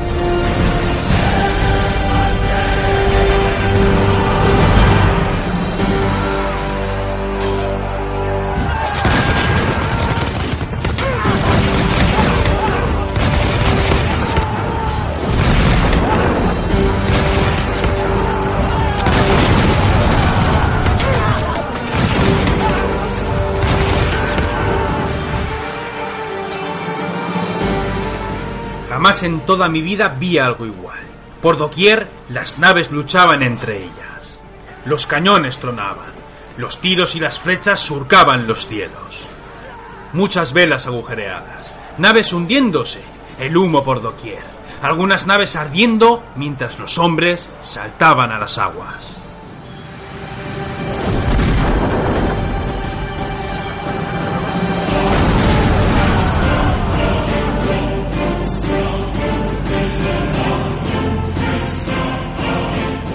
Combate entre nuestra galera y la sultana era feroz. Nos buscamos y nos encontramos. La sultana se estrelló sobre la nuestra destrozando un banco de remeros, creando un campo de batalla flotante, donde la cruz y la media luna se batían a la desesperada. Don Juan nos miraba con su armadura desde el castillo de popa. Los nuestros apechugaban, sufriendo docenas de bajas. Los turcos recibían apoyo por parte de otras galeras, agolpando tantos hombres sobre las cubiertas que nos molestábamos para luchar. El buen juicio de Álvaro de Bazán hizo traer a sus naves para que sus hombres fueran a luchar a nuestra galera. Por muchas horas anduvimos de aquella guisa. Golpes de espada, estocadas que dejaban un rastro de moribundos arrastrados a la popa de los navíos o engullidos por las olas del mar. Las aguas se tiñeron con la sangre de los muertos. Los cuerpos flotaban por doquier junto a las maderas. Aquel día, el Golfo de Lepanto fue una tumba para miles de valientes.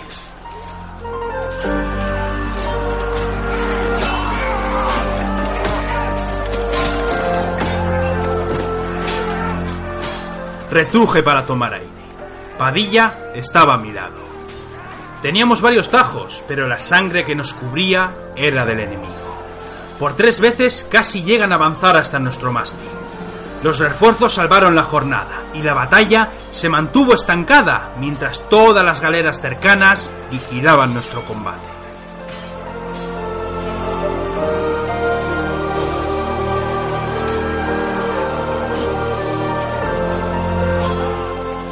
Era un duelo, pero fe mía que no fue el único.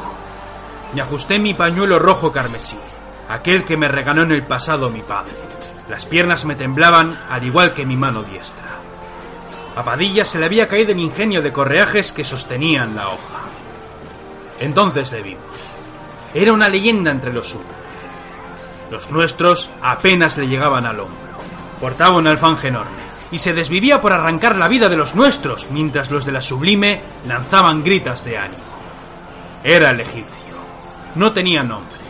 Todos le llamaban el egipcio, el campeón de Ali Pacha, un hombre enorme con la cabeza rapada. Luchaba a pecho descubierto, mostrando con orgullo un sinfín de cicatrices.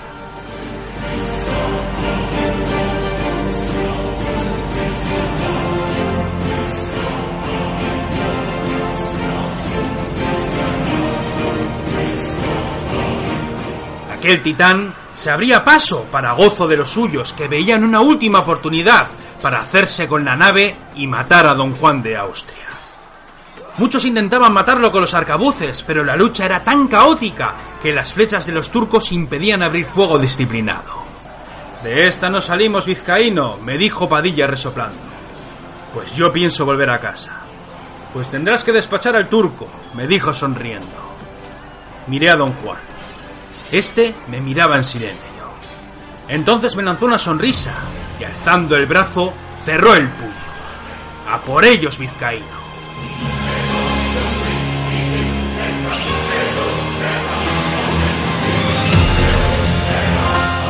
Padre, dame fuerzas por la locura que voy a hacer. ¿Rezas a Dios? me preguntó el capitán. No, amigo, rezo a mi padre, pues él sí que fue una verdadera leyenda.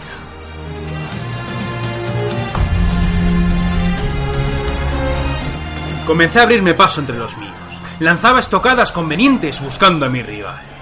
Cuando éste me vio, retrujo unos pasos entre el fragor del combate. Me miró de arriba abajo, fijándose en mi pañuelo rojo. ¡Vizcaíno! gritó por lo alto. ¡Nebu! grité para que todos me oyeran.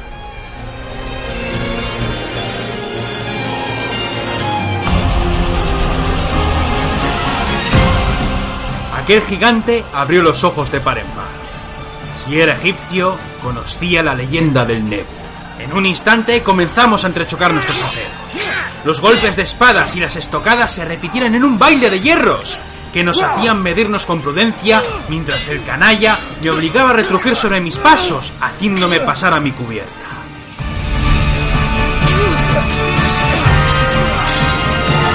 Sus golpes eran mortales. Ataques brutales que hacían que mi espada bailara al son de sus lances. En una de estas me vine al suelo. Rodando, volví a levantarme para ver cómo el maldito alzaba su espada para que todos lo vieran. Nadie le atacó, nadie luchaba. Por unos instantes miré a mi alrededor. Los hombres de las dos galeras nos miraban en silencio. Jamás nadie contó tamaña estampa. Ni en los tiempos que andarán se habló jamás de lo acaecido en aquel combate. Soldados de uno y otro bando, aguardando el desenlace de un duelo de paladines. Los campeones de las galeras. Me armé de valor. Miré a los cielos mientras el egipcio se reía de mí. Recordé unas palabras que dijo mi padre en el pasado. Las repetía en mi cabeza una y otra vez. El egipcio era terrible, pero en mis manos tenía una toledana. El mejor acero de nuestro tiempo.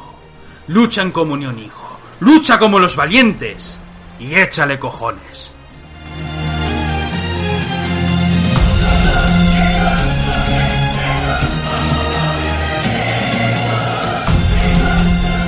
Entonces hacé mi espada, y golpeando las maderas de la cubierta por tres veces, grité por lo alto, ¡Desperta, ferro! ¡Desperta, ferro! ¡Desperta, ferro! Y en un instante comenzó la danza de la toledana. Lancé estocadas sin cesar, lances recios, fieros y terribles, que más que buscar sus carnes, buscaban volverlo loco mientras retrujía espantado por la velocidad de mi acero.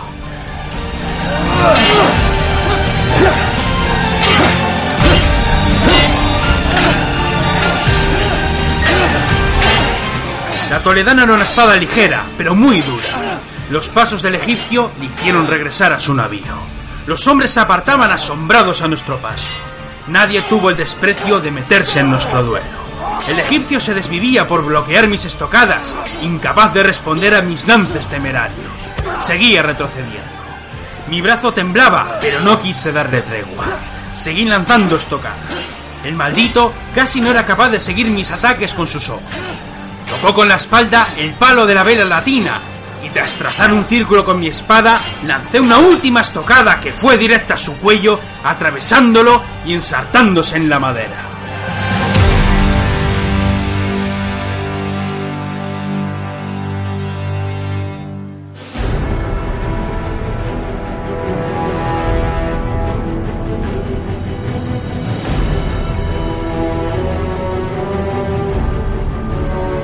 Dejé mi espada clavada. El egipcio dejó caer su alfanje y quedó empalado.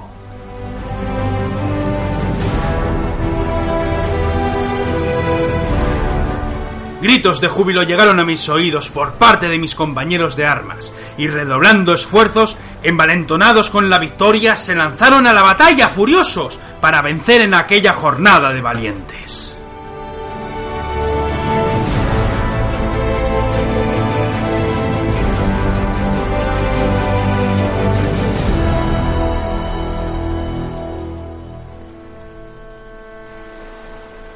Tras la victoria, unas horas después de la batalla, las crónicas del vizcaíno.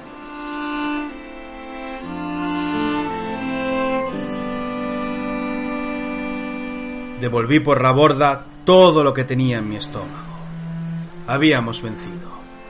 El espectáculo era terrorífico. El humo de las naves ardiendo. Algunos turcos chapoteando en las aguas para risa de muchos cristianos que no quisieron salvarnos. Muertos flotando. Miles de muertos. Nadie festejaba la victoria. Las naves de Doria se perdían en la lejanía, buscando capturar a las galeras que huyeron de la batalla. Padilla se curaba una herida del costado, maldiciendo su suerte. La guerra pierde su romanticismo antes y después de la batalla, ¿verdad? Alcé la vista para ver a don Juan de Austria. Tampoco sonreía. El peso de los muertos lo consumía por dentro, y la imagen de la cabeza de Pachá, decapitado, fue repugnante para él. He visto demasiada sangre en mi vida para ansiar un nuevo combate, le dije con la voz ronca. Ya no soy tan joven y solo anhelo vivir en paz. Siempre habrá batallas, vizcaíno. Por culpa nuestra o por el enemigo. ¿Qué más da? Este es el tiempo que nos ha tocado vivir. ¿Y ahora qué, mi señor? Tendré reunión con los principales de la Santa Alianza. Curaremos a los heridos, y marcharemos buscando asediar alguna plaza. Algunos ya me insisten en atacar Estambul. ¿Quién sabe? Recelamos tanto entre nosotros que no me extrañaría que en cuestión de semanas regresemos a Mesina. Además, llega el otoño y las galeras no están hechas para el mal tiempo. ¿Y qué pasará cuando lleguemos a Mesina? De eso vengo a hablar contigo. Verás, mi hermano os quiso conmigo, y no me fue difícil meteros a vosotros dos en mi galera. A mis oídos han llegado rumores. Una posible sobrina bastarda o algo así. Supongo que nunca sabré la verdad, y con lo que tengo por delante, la verdad es que tampoco me importa. He aquí que tengo órdenes de mi hermano y os concierne. Soy todo oídos. Me dijo que en caso de batallar y de retrujir, llegado el invierno, tú y los tuyos os perderíais. ¿Cómo? Mi rey se ha encargado de alistar en aquesta armada al tercio de los almogávares. Por cierto, el cual para todo el mundo ni existe, ni ha existido, ni existirá. Todos vuestros nombres son falsos. No sé qué hicisteis en el pasado vizcaíno, pero mi rey quiere que cuando lleguéis a Mesina os disperséis. ¿Nos licencia? Sí, sin paga ni nada. Pero he de deciros una cosa más. Si mi monarca algún día os necesita, os buscará para que le sirváis, como antaño lo hizo tu padre. No es un castigo, os salvará la vida, pues para todo el mundo el vizcaíno y los suyos habrán muerto en aquesta batalla. El rey nos perdona entonces, le dije con una sonrisa. El rey tiene otros asuntos, vizcaíno. Flandes, el francés, el maldito Francis Drake, que se pudra, el turco, el levantamiento de las Alpujarras y para colmo, el extraño corsario de las Indias. ¿Qué corsario? Lleva obra de un año, casi dos yo diría, haciendo de las suyas. Es una nave ligera, pero muy bien artillada. Solo atenta contra nuestra flota, sobre todo contra las naves que andan de contrabando. Les asalta sin matar a nadie. Les despoja solo de lo justo para vivir humildemente y se van dejando la mayoría de las riquezas. ¿En serio? Así es, vizcaíno. Solo roba lo justo y siempre que se marcha deja un mensaje para el rey. Mi hermano ya no sabe qué pensar sobre el asunto. ¿Y qué mensaje es ese? Que vigile por las tierras de las Indias, que recele de los gobernadores e principales, pues alguien desde Madrid conspira para hacer una guerra civil allende los mares. ¿Y quién es ese corsario y para quién ondea su bandera? La ondea para sí mismo vizcaíno. Su nave se llama Martos y a su capitán le llaman artillera.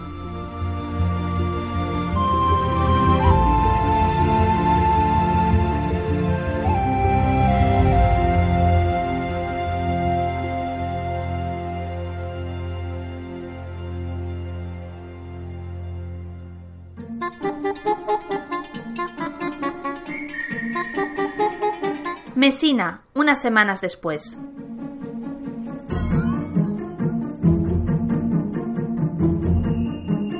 Alguien tiene que saber sus nombres, gritaba Cervantes. Esos hombres no pueden esfumarse como si nunca hubiesen existido. Tengo que darles las gracias por su valor en la batalla.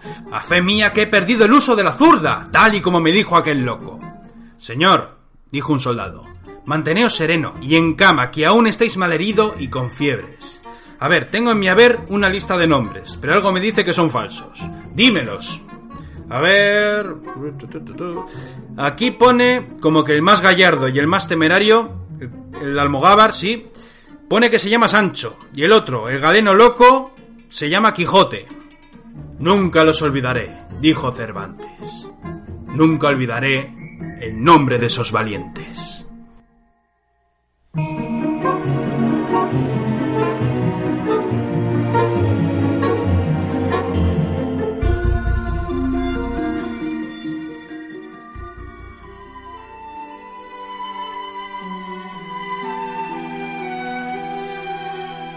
Toledo, unos meses después.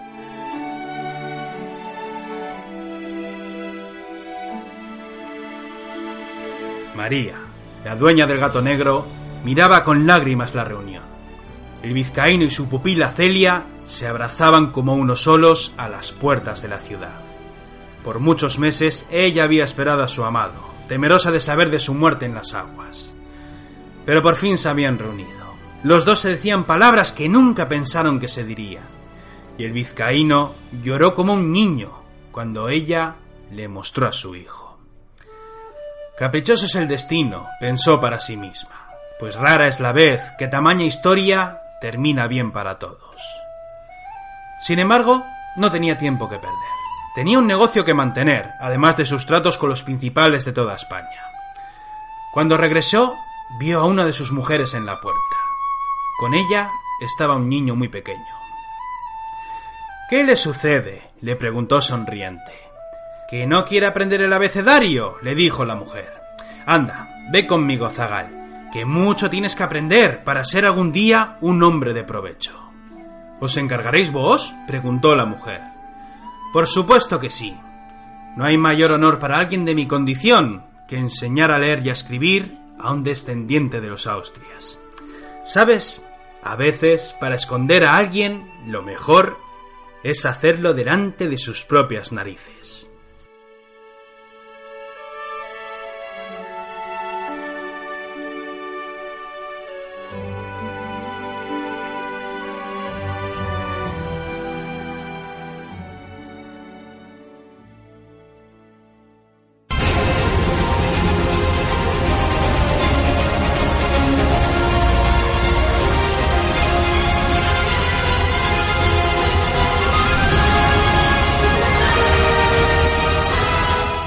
De una cronista.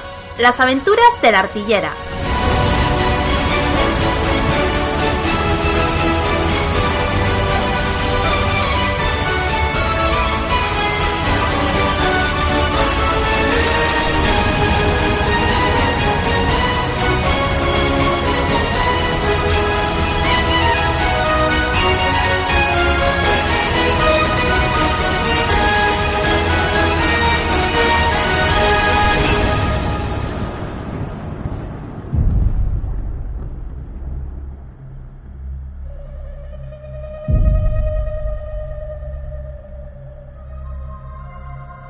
Territorio Chichimeca, a cientos de leguas al noroeste de Tenochtitlán. Las crónicas de Jorge Torrecilla.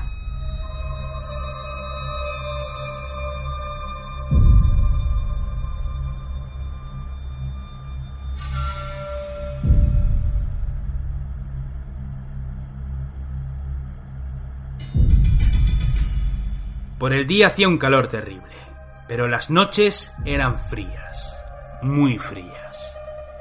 Me llamo Jorge, de los que llaman gente particular, o aventurero, de esos que se marchan a las Indias buscando un futuro mejor. Me embarqué en aquesta historia buscando fortuna, pero he aquí que cada día estoy más seguro que nunca volveré a España. Cuando la conocí, me sorprendió su temperamento.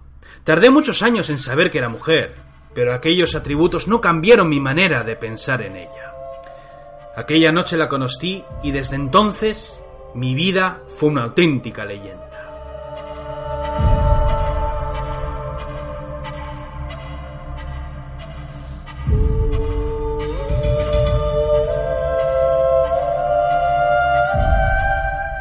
Avanzaba de cuclillas. Iba despacio, pinchándome con algunos cardos del territorio. Mala tierra, pensé para mis adentros. A lo lejos vi a mis compañeros de armas. Éramos siete. Todos andaban tumbados a la espera, con los arcabuces en el suelo. La artillera aguardaba sobre la tierra sujetando la pieza mientras miraba la oscuridad. Me acerqué a ella. ¿No encendemos las mechas? le pregunté entre susurros. No. El viento sopla a favor de los chichimecas. El olor nos delataría. ¿Y qué sugieres?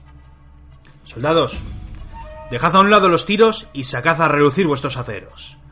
Todos en camisa. No quiero más metales de los necesarios o la luna nos descubrirá. Los hombres se sintieron. Ella no era principal, pero todos la respetaban.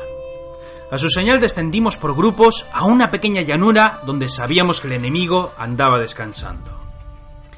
Cuando estuvimos bien cerca, gritamos Santiago y nos lanzamos con las armas en ristre, dispuestos a cobrarnos venganza. Entonces descubrimos la burla. Había mantas, había hogueras apagadas, pero no había enemigos. Si no están aquí, ¿dónde están? preguntó un soldado. Mierda, dijo ella. Nos lo han vuelto a jugar. Si a nosotros se nos ha ocurrido atacarles de noche, ellos habrán hecho lo propio y ahora son los nuestros los que serán emboscados si no nos damos prisa.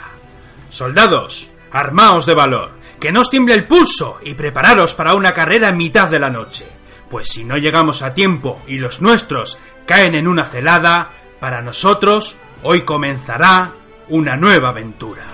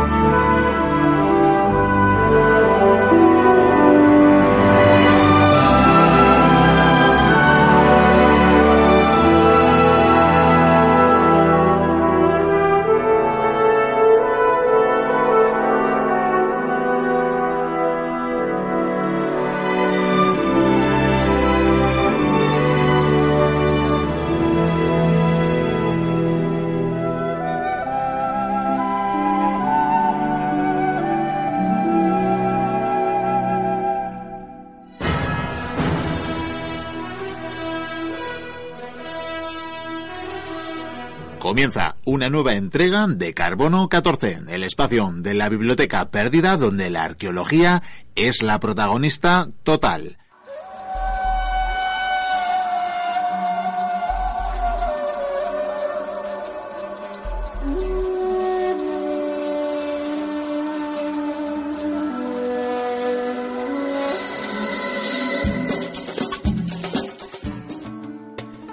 Hola Miquel, en este primer Carbono 14 de la temporada te hago entrega de un regalo que he adquirido en mis viajes veraniegos.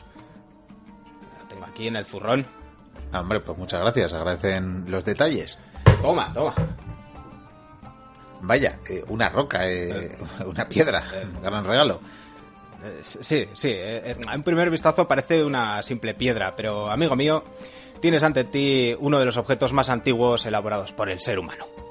La verdad que tiene una forma un tanto peculiar, triangular. Eh, bueno, más exactamente forma de lágrima. Sí, sí, sí. A ver, tiene dos caras, dos caras talladas. Una base más o menos redonda y dos bordes afilados que convergen en una punta. Sí, realmente está afilada.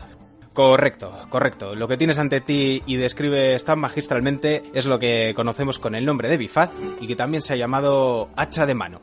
Y es una de las primeras herramientas creadas por el ser humano y probablemente una de la que durante más tiempo hemos utilizado. Y a la que dedicamos el carbono 14 de hoy. La piedra bifaz. ¿La precursora de la navaja, acaso?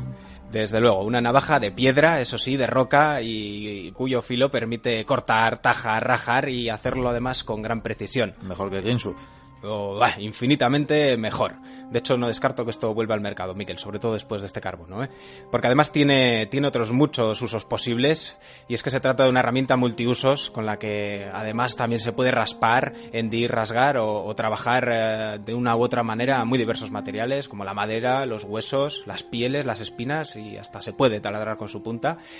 Y mira, si la coges por su base redondeada, podrás comprobar y, y contar a los oyentes su, su ergonomía. Mm, pesa, pesa bastante. Sí, pesa. Eh, las hay de diferentes tamaños y, y, peso también según los usos, pero piensa en este caso la potencia que te daría el peso de, de este bifaz. Es cierto. Además, lo cierto es que encaja perfectamente en mi mano e incluso tiene una protuberancia que me permite sostenerla firmemente. Diría que esto hasta podría cortar madera. Uh, sin duda. Podrías cortar o trabajar la madera raspar o cortar pieles, cortar o deshuesar la carne, cortar incluso el hueso y hasta acabar en el suelo. Y es que estos son algunos de los usos que sabemos que, le daban a esta, esta, valiosísima herramienta. Y además hacer todo esto con comodidad y precisión. Porque sí, en un primer momento podemos decir que, es una simple roca modelada a golpes, pero no, amigos. Lo, los bifaces no son herramientas hechas de prisa y corriendo, de forma improvisada. Son el resultado de toda una experiencia, de toda una planificación y una habilidad meticulosa, aprendidas y perfeccionadas durante largo tiempo. De hecho, durante un millón de años representaron la vanguardia tecnológica. Y doy fe de que podrían resultar útiles aún hoy. Pues Miquel, tienes en la mano una herramienta de piedra, un bifaz tallado en África hace casi dos millones de años, no te digo más. Eh, hombre, si algo más me dirás, por ejemplo, si surgieron en África. Sí, sí, era un hablar y sí, tienes razón, todo apunta a que, a que es así. Esto surgió en el continente africano y es que la factoría y yacimiento de bifaces más antiguo conocido se halla en Conso Guardula, en Etiopía, y abundan en Kenia, en Nigeria, en general por el continente africano. Así que como tantas otras cosas, parece que su origen está, está allí. Y con el tiempo se fueron difundiendo, variando en formas y tamaños por el resto del mundo. Así aparecen bifaces en Atapuerca. Esto quizás merecería una historia aparte. Ahí está el Excalibur, que creo que comentamos un día en el programa. Pero bueno, lo vamos a dejar porque también hay bifaces en Palestina, en Corea, en India o en Inglaterra, donde por cierto se descubrieron, incluso se presentaron a la ciencia, al mundo científico por primera vez, allá por 1797. Ah, y mención aparte, merecen los bifaces del continente americano, porque tienen una particularidad, y es que a diferencia de los eh, hallados eh, o de los utilizados en Europa y en África, estos bifaces americanos, o hechos eh, y utilizados en América, fueron manufacturados y utilizados por hombres y mujeres de nuestra misma especie, y han estado en uso mucho, mucho más tiempo. Lo que nos habla de la utilidad de esta herramienta aparentemente rudimentaria. Sí, sí, es sutil desde luego, porque en definitiva fabricar herramientas como estos bifaces ayuda a transformar, a aprovechar mejor los recursos del entorno, a controlarlo o al convivir con él de una manera más provechosa, proporcionarnos un mejor alimento posible gracias a estas herramientas, eh, nos permiten trabajar las pieles para el abrigo, cortar ramas para el fuego, para construir eh, refugios. Eh, así que no es de extrañar que semejante herramienta fuese, fuese muy apreciada y acompañase a nuestros antepasados prácticamente la mitad de, de, toda su historia. Y aún así, aún así, a pesar de todo esto que os cuento, la humanidad, la ciencia, o al menos parte de la misma, estuvo a punto de no reconocer esta herramienta creada por nuestros antepasados prehistóricos. ¿Qué me dices? Pues que a algunos, a algunos eh, les costó aceptar que estas rocas fuesen eh, artilugios eh, producidos por quienes nos precedieron, por las implicaciones que este reconocimiento tendría forma o a la hora de abordar el origen del ser humano. No me digas más, esto huele al conflicto entre darwinistas y creacionistas. Me temo que sí, Miguel, me temo que sí. Y es que ya sabéis que en el siglo XIX surgió el debate en torno a si éramos fruto de la evolución, es decir, si proveníamos de seres anteriores, o tal y como defendían los bueno, creacionistas, basándose en la Biblia sobre todo, pues teníamos solo unos miles de años de antigüedad eh, sobre la Tierra. Más exactamente, defendían estos aquellos transcurridos desde el diluvio o desde la expulsión del paraíso de un tal Adán y una tal Eva. Que me suenan de algo, sí. Sí, sí. En cualquier caso, se reconocía por esta parte, esta última parte, solo unos miles de años al ser humano, negando cualquier vínculo con seres anteriores, cuyos restos en este periodo ya se conocían, pero a los que se consideraba ajenos a nosotros, porque se les suponía salvajes, brutos, carentes de inteligencia, y por tanto se les denominaba así seres inferiores y prácticamente animales, eh, bueno, sin atisbo de inteligencia y por supuesto ninguna relación con nosotros eh, bueno, en semejante tesitura hay un geólogo y un pionero de la arqueología, que por supuesto por aquel tiempo no se ganaba la vida con este oficio, sino que era un aduanero, un aduanero francés, creo. No, este hombre llevaba investigando varios años en un yacimiento a orillas del Somme, un famoso río francés también, que debéis conocer por este otro motivo. Y es que aquí estaba trabajando este arqueólogo cuyo nombre era... Uf, ahora no lo recuerdo, Jacques... Eh, Jacques o... Bueno, no sé. Buscamos a Jacques. Lo, lo, buscaremos, seguramente si buscáis eh, Bifaz eh, aparecerá porque es, eh, es, una persona importante. El caso es que este señor presentó los frutos de su estudio a orillas de, de este río en un yacimiento a orillas del Somme en 1841, como os comentaba, en plena vorágine de, de esta guerra, este cambio que estaba a punto de darse en la forma de entender nuestra historia. El libro, el libro se llamó Antigüedades célticas y antediluvianas. Antes del diluvio, por tanto.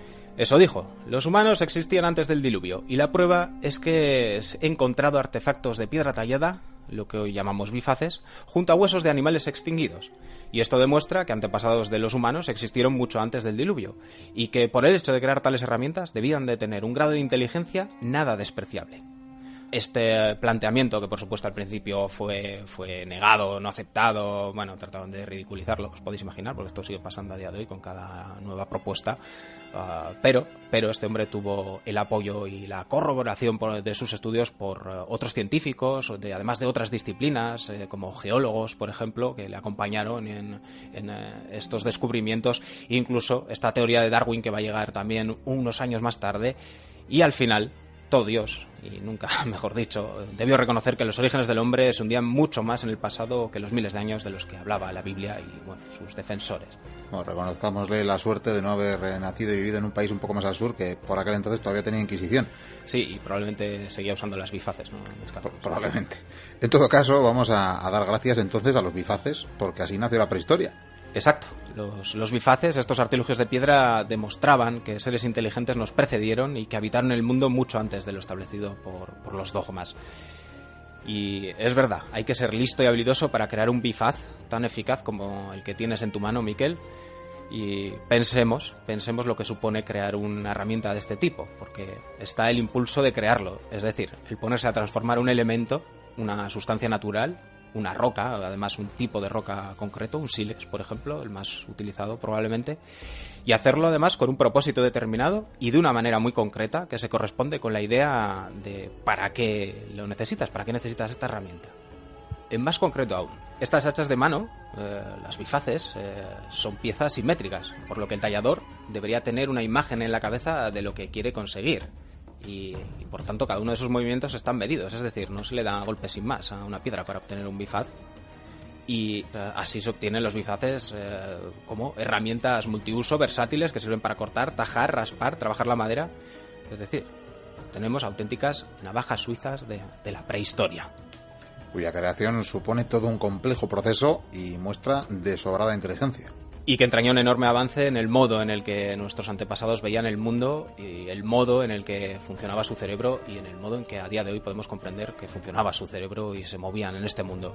De hecho, en estudios recientes se ha comprobado que las partes del cerebro moderno que se activan cuando se fabrica un bifaz coinciden en gran medida con las que se utiliza para hablar. ¿Pudiera ser que si uno es capaz de modelar una piedra, lo sea también de modelar una frase? En cualquier caso, los bifaces como este que queda en nuestra biblioteca son un hito de nuestra historia. Pues gracias, Javi. A vosotros. Me voy a por cantos rodados a ver si me hago un poco más listo. Sigamos con el programa.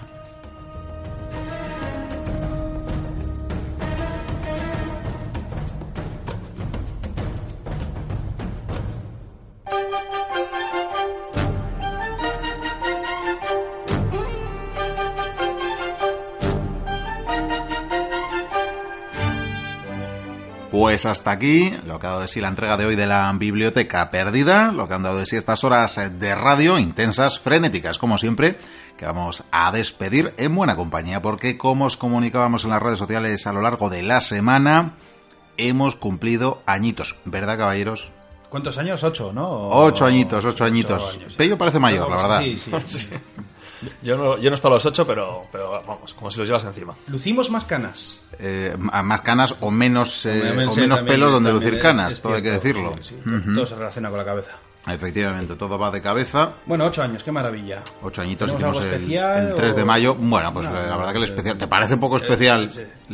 Huele a pólvora, ¿eh? Lepanto, Sí, sí, o sea, la verdad es que- ¿te parece es poco especial Lepanto? eh, ¿Quién iba a decir ese final, eh? Y- Efectivamente, y- y lo efectivamente. de siempre sorprendes. ¿eh? Siempre sorprendes.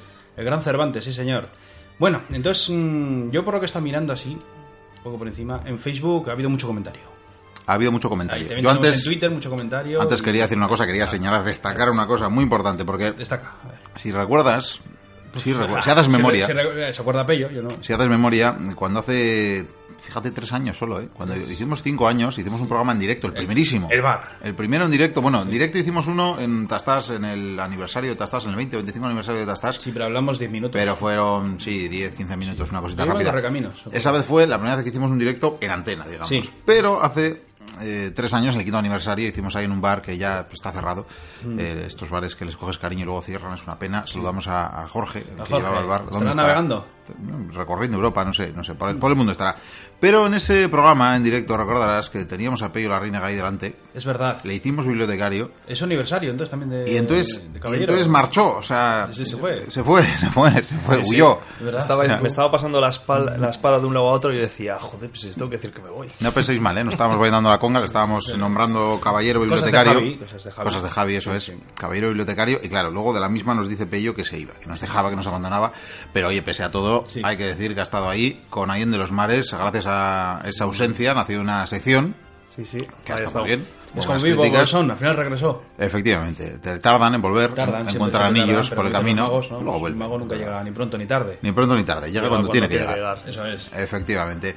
Bueno, y por eso ya veis, mochuelos, que nos, eh, se nos ha ocurrido pues, reunirnos aquí en Petit Comité, mm, los bibliotecarios. Con agua, con- nos con falta agua. siempre alguno. Os diremos, ya que, bueno, esto ya lo hemos dicho alguna vez, ¿verdad? Que la despedida a veces la grabamos eh, normalmente el mismo día de la emisión del programa, pero no siempre.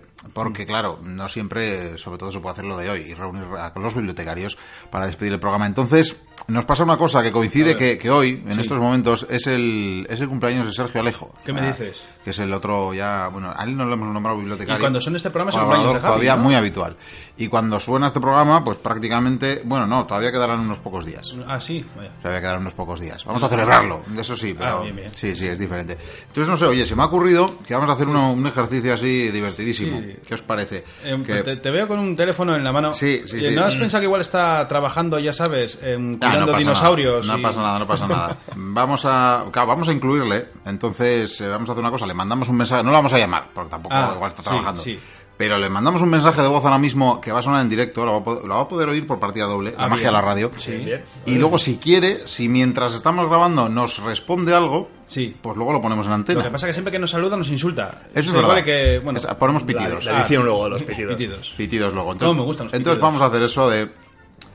Muy buenas, eh, Sergio, Alejo, eh, felicidades. ¡Felicidades! Felicidades. A ver, eh, Pello, tú que sabes catalán, Bueno, yo solo sé decir benvinguts y puyastra.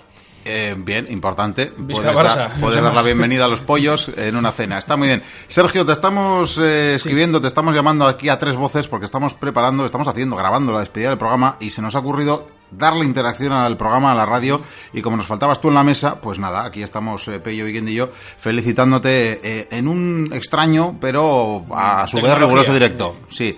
Y hemos pensado que si quieres participar en esta despedida, que además sirve para celebrar el octavo aniversario de la ¿Tiene biblioteca, 15 minutos o 20 minutos? Como 20, mucho. 20, 25, aquí luego O sea, nos vamos enrollamos. Sí, ¿no? sí, vamos a hablar un rato. podemos silbar para hacer tiempo. Efectivamente, entonces tienes un ratito en el que si nos respondes de vuelta, lo que nos digas, ten cuidado lo que nos vas a decir, lo podemos emitir en antena y sonará en, en este programa. ¿Qué te parece?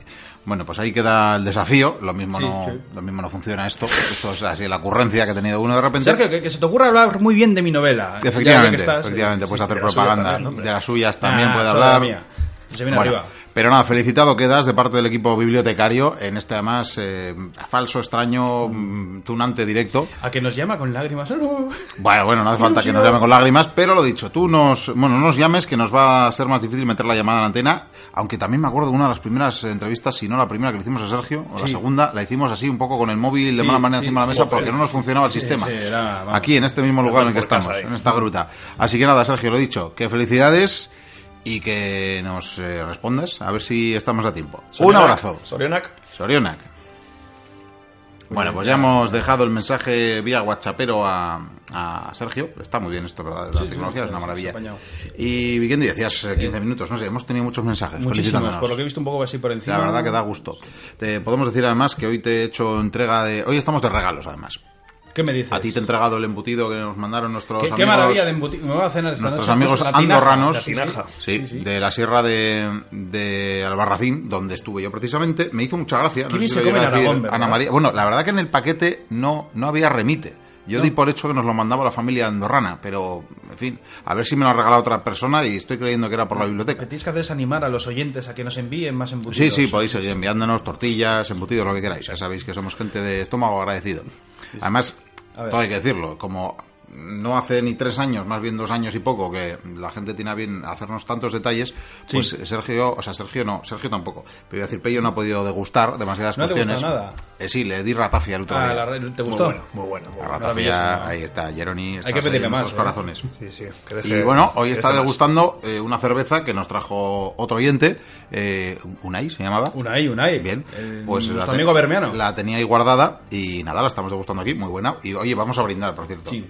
Vamos a brindar, no sé si va a sonar muy bien. Yo iba a dar una mala noticia, la que lo pienso. Vamos vamos a darle primero el trago. Uy, mala noticia, te voy a dar yo leyendo un mensaje.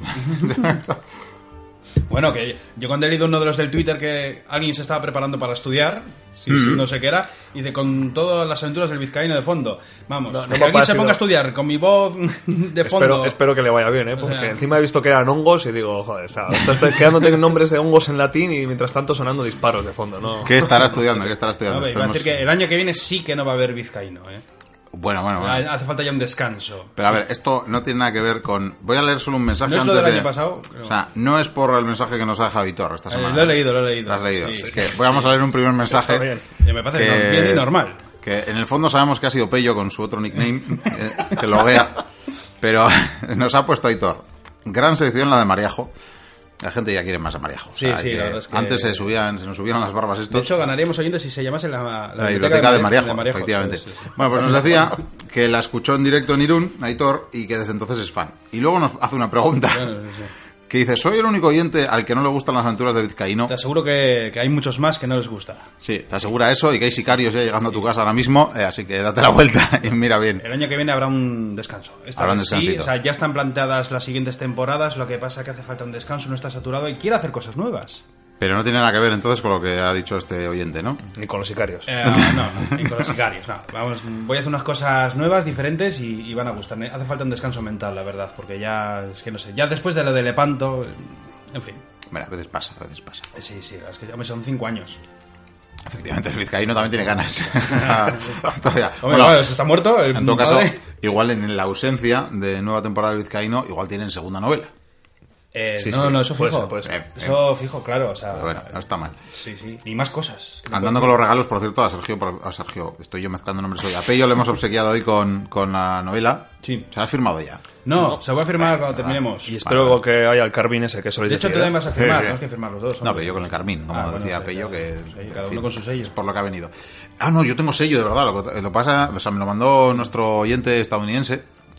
Es verdad. Sí, eh, Por cierto, di que saber, Manuel de la Me- Rosa, me he sa- ah, firmado decir, me todos, de la los- Rosa, pero todos no. los ejemplares los he firmado con su pluma. con su Sí, pluma. bueno. Incluso yo firmé alguno De con hecho, su de pluma. hecho, la has sacado aquí según ha llegado, ¿eh? Sí, sí, o sea, me la llevo a todos los sitios. Es enfermizo sí, lo sí. mío, pero Sí. oye, un valeroso soldado de los tercios. Hemos comentado ya las fotos que nos mandó Manuel, por cierto, eh, no sé si lo llegamos a comentar. Pero tú las vistes, ¿no? Sí, pero hace ya O bastante. sea, nos mandó no dónde estaba llevando el vizcaíno. ¿Tú las has visto? Ah, sí, sí, sí, sí, sí, sí. Nos mandó fotos de dónde estaba llevándose los ejemplares del vizcaíno y estaba ahí en, pues en la NASA, en, luego con, con indios, con indios, quiero decir, con nativos latino, o sea, latinoamericanos, no, con nativos norteamericanos.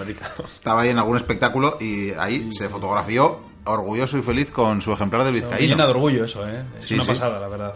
Una pues, buena promoción. eh, por supuesto, la verdad que... Yo la verdad es que no tengo ninguna novela mía. O sea. Eh, Manuel, si nos, eh, además, no te hemos pedido permiso, pero es que dan ganas que nos tienes que permitir casi hacer, eh, incluir un álbum. De hecho, podíamos hacer todo un álbum de fotos con las fotos que nos habéis mandado con vuestros ejemplares de Vizcaíno. Pues sí. Sí, unas cuantas. Incluso, ya que se van de vacaciones. En Twitter, que En Twitter hay muchas. pello, hay muchísimas. Sí, de, de hecho creo que he visto la portada ya un montón de veces solamente en Twitter. Efectivamente. La gente le hace una foto al... Uy, pues la siguiente portada va a ser mejor. Porque Parece aún no he que- hablado con Luis Morocho, pero tengo que hablar con él. Bueno, ya, ya esto ya habrá que, Sí, sí, habrá sí. que remunerar, ¿no? Sí, claro. Ya, esto ya. es un permiso, vamos. Sí, sí, sí. En fin. Bueno, pues eh, lo dicho, que mm, nada, pues eh, va con esa mala noticia la próxima temporada que la vamos a hacer todavía. Pero va a haber otras cosas. Va a haber otras Eh, cosas, claro está. Igual vuelven los ecos del pasado y todo. Eh, sí, Bien, bien. sí, claro, claro. Y otras cosas que no puedo decir. ¿Vas a terminar lo de los reyes de Israel o algo? Eh, no, no, no, no, es que no tengo ganas. O sea, Esas cosas pendientes que vas dejando por ahí. es que tengo otra. Y los Césares, Y hombre. los Césares, la vida de los Tengo otra Césares. cosa pendiente que no sé si tampoco si la haré porque son muchos proyectos, pero esa cosa pendiente que tengo solo puedo decir que los dioses están vivos. Bien. No puedo decir más. Ya sabes, como Javi que una vez nos dijo que tenía una cosa pendiente y nos mandó una foto de los pantalones. Eh, da igual. Sí, sí. No vamos a ponernos Estaba a estas, a estas alturas de los ocho años. No, Per- permitidnos ser un poquito gamberros. No es un especial navideño, pero hoy es una Ahora celebración. tengo ideas para la cabo. sociedad de Navidad también. Bueno, qué, pe- peligro. En fin, temblaré, temblaré por si acaso, iré temblando. Bueno, pues si os parece, vamos a empezar a leer los mensajes que nos han dejado la última semana. Los vamos comentando así, un poquito. A ver, hay muchos mensajes entre las felicitaciones y los que han dejado en el ¿Por programa. Hay muchos mensajes, como el programa de la semana pasada. Vale, o sea, iVoox. Todavía no habíamos, todavía no habíamos envejecido, ahora sí. Bueno, el primero es de Upiki, no podía ser de otra manera. Hombre, Upiki hombre. es muy grande, en todos los Es sentidos. es muy- es su piqui. Es un piqui, es un piqui muy chulo en el olivo. Pues que no, no se puede decir más. no puede lo, más. registrado ya, ¿no? O sea, De hecho, no lo sé. Si no lo ha registrado, deberíamos crear un diseño de camiseta como chulo en el olivo. No des ideas. Sí, sí, yo creo que sí. Yo creo pero que que sí. salga su nombre y todo. o sea. Ahí de vez en cuando, por cierto, se siguen, se siguen vendiendo las camisetas. Ahí la gente, además, me encanta porque ya sabéis que en la tostadora.com hay una tienda de la biblioteca perdida en la que podéis encontrar las camisetas oficiales. Hay Eh, que hacer nuevos diseños. eh. hay que hacer algún nuevo diseño, pero es que además nosotros hacemos una propuesta con los colores que creemos que más encaja y demás, pero realmente cada, cada usuario se puede luego customizar la camiseta en el sentido de que puede mm, cambiar forma, el no color. solo la talla, evidentemente, sino eso, el, el diseño, el color, puede hacerse una sudadera con el mismo diseño, por ejemplo, una fonda del iPhone, se puede hacer. está muy sí, bien. Sí, también eso. De todo, de todo, eso es de todo. Pero claro, es que es verdad que hay gente que, que todo el mundo se hace ahí sus cositas. O sea, todo el mundo. Sí, sí, sí, sí. Es una maravilla. Bueno, pues eh, nada, vamos con esto. Eh, iba a decir también un añadido, que es que no siempre me acuerdo, pero por ejemplo esta semana Sí. ha habido un descuento del 25% ahí para por el Día de la Madre.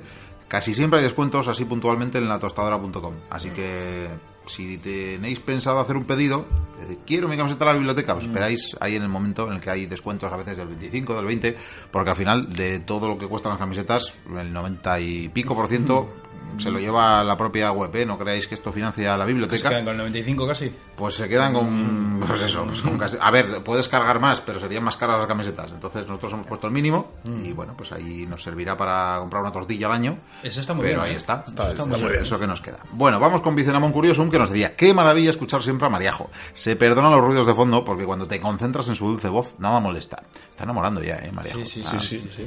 Espero que participe muchas veces en el programa y buen programa en general, nos dice. Ahí entró Mariajo, agradecerle el buen comentario. Como entra a responder a todos los que la están poniendo por las nubes, no va a tener tiempo, ¿eh? Esta mujer.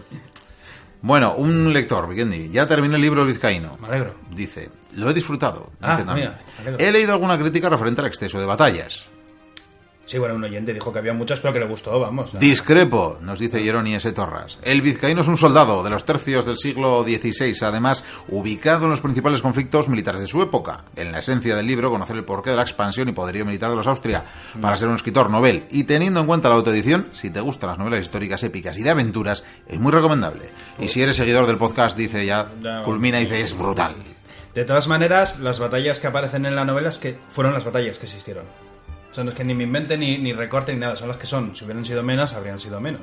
Alguna, Pero trifu- pasa- alguna trifulguilla sí que hay inventada, pero trifulcas Eh, pero escaramucilla. Lo que pasa que me imagino que más de uno hubiera querido igual que tuvieran más aventurillas, como las que suelen tener ahora. Lo que pasa que es que es el inicio. Yo creo que la gente es está el buscando la historia de amor oculta entre el artillero y el vizcaíno. Eh, Sí, sí, sí. Una, es un tórrido romance. Efectivamente.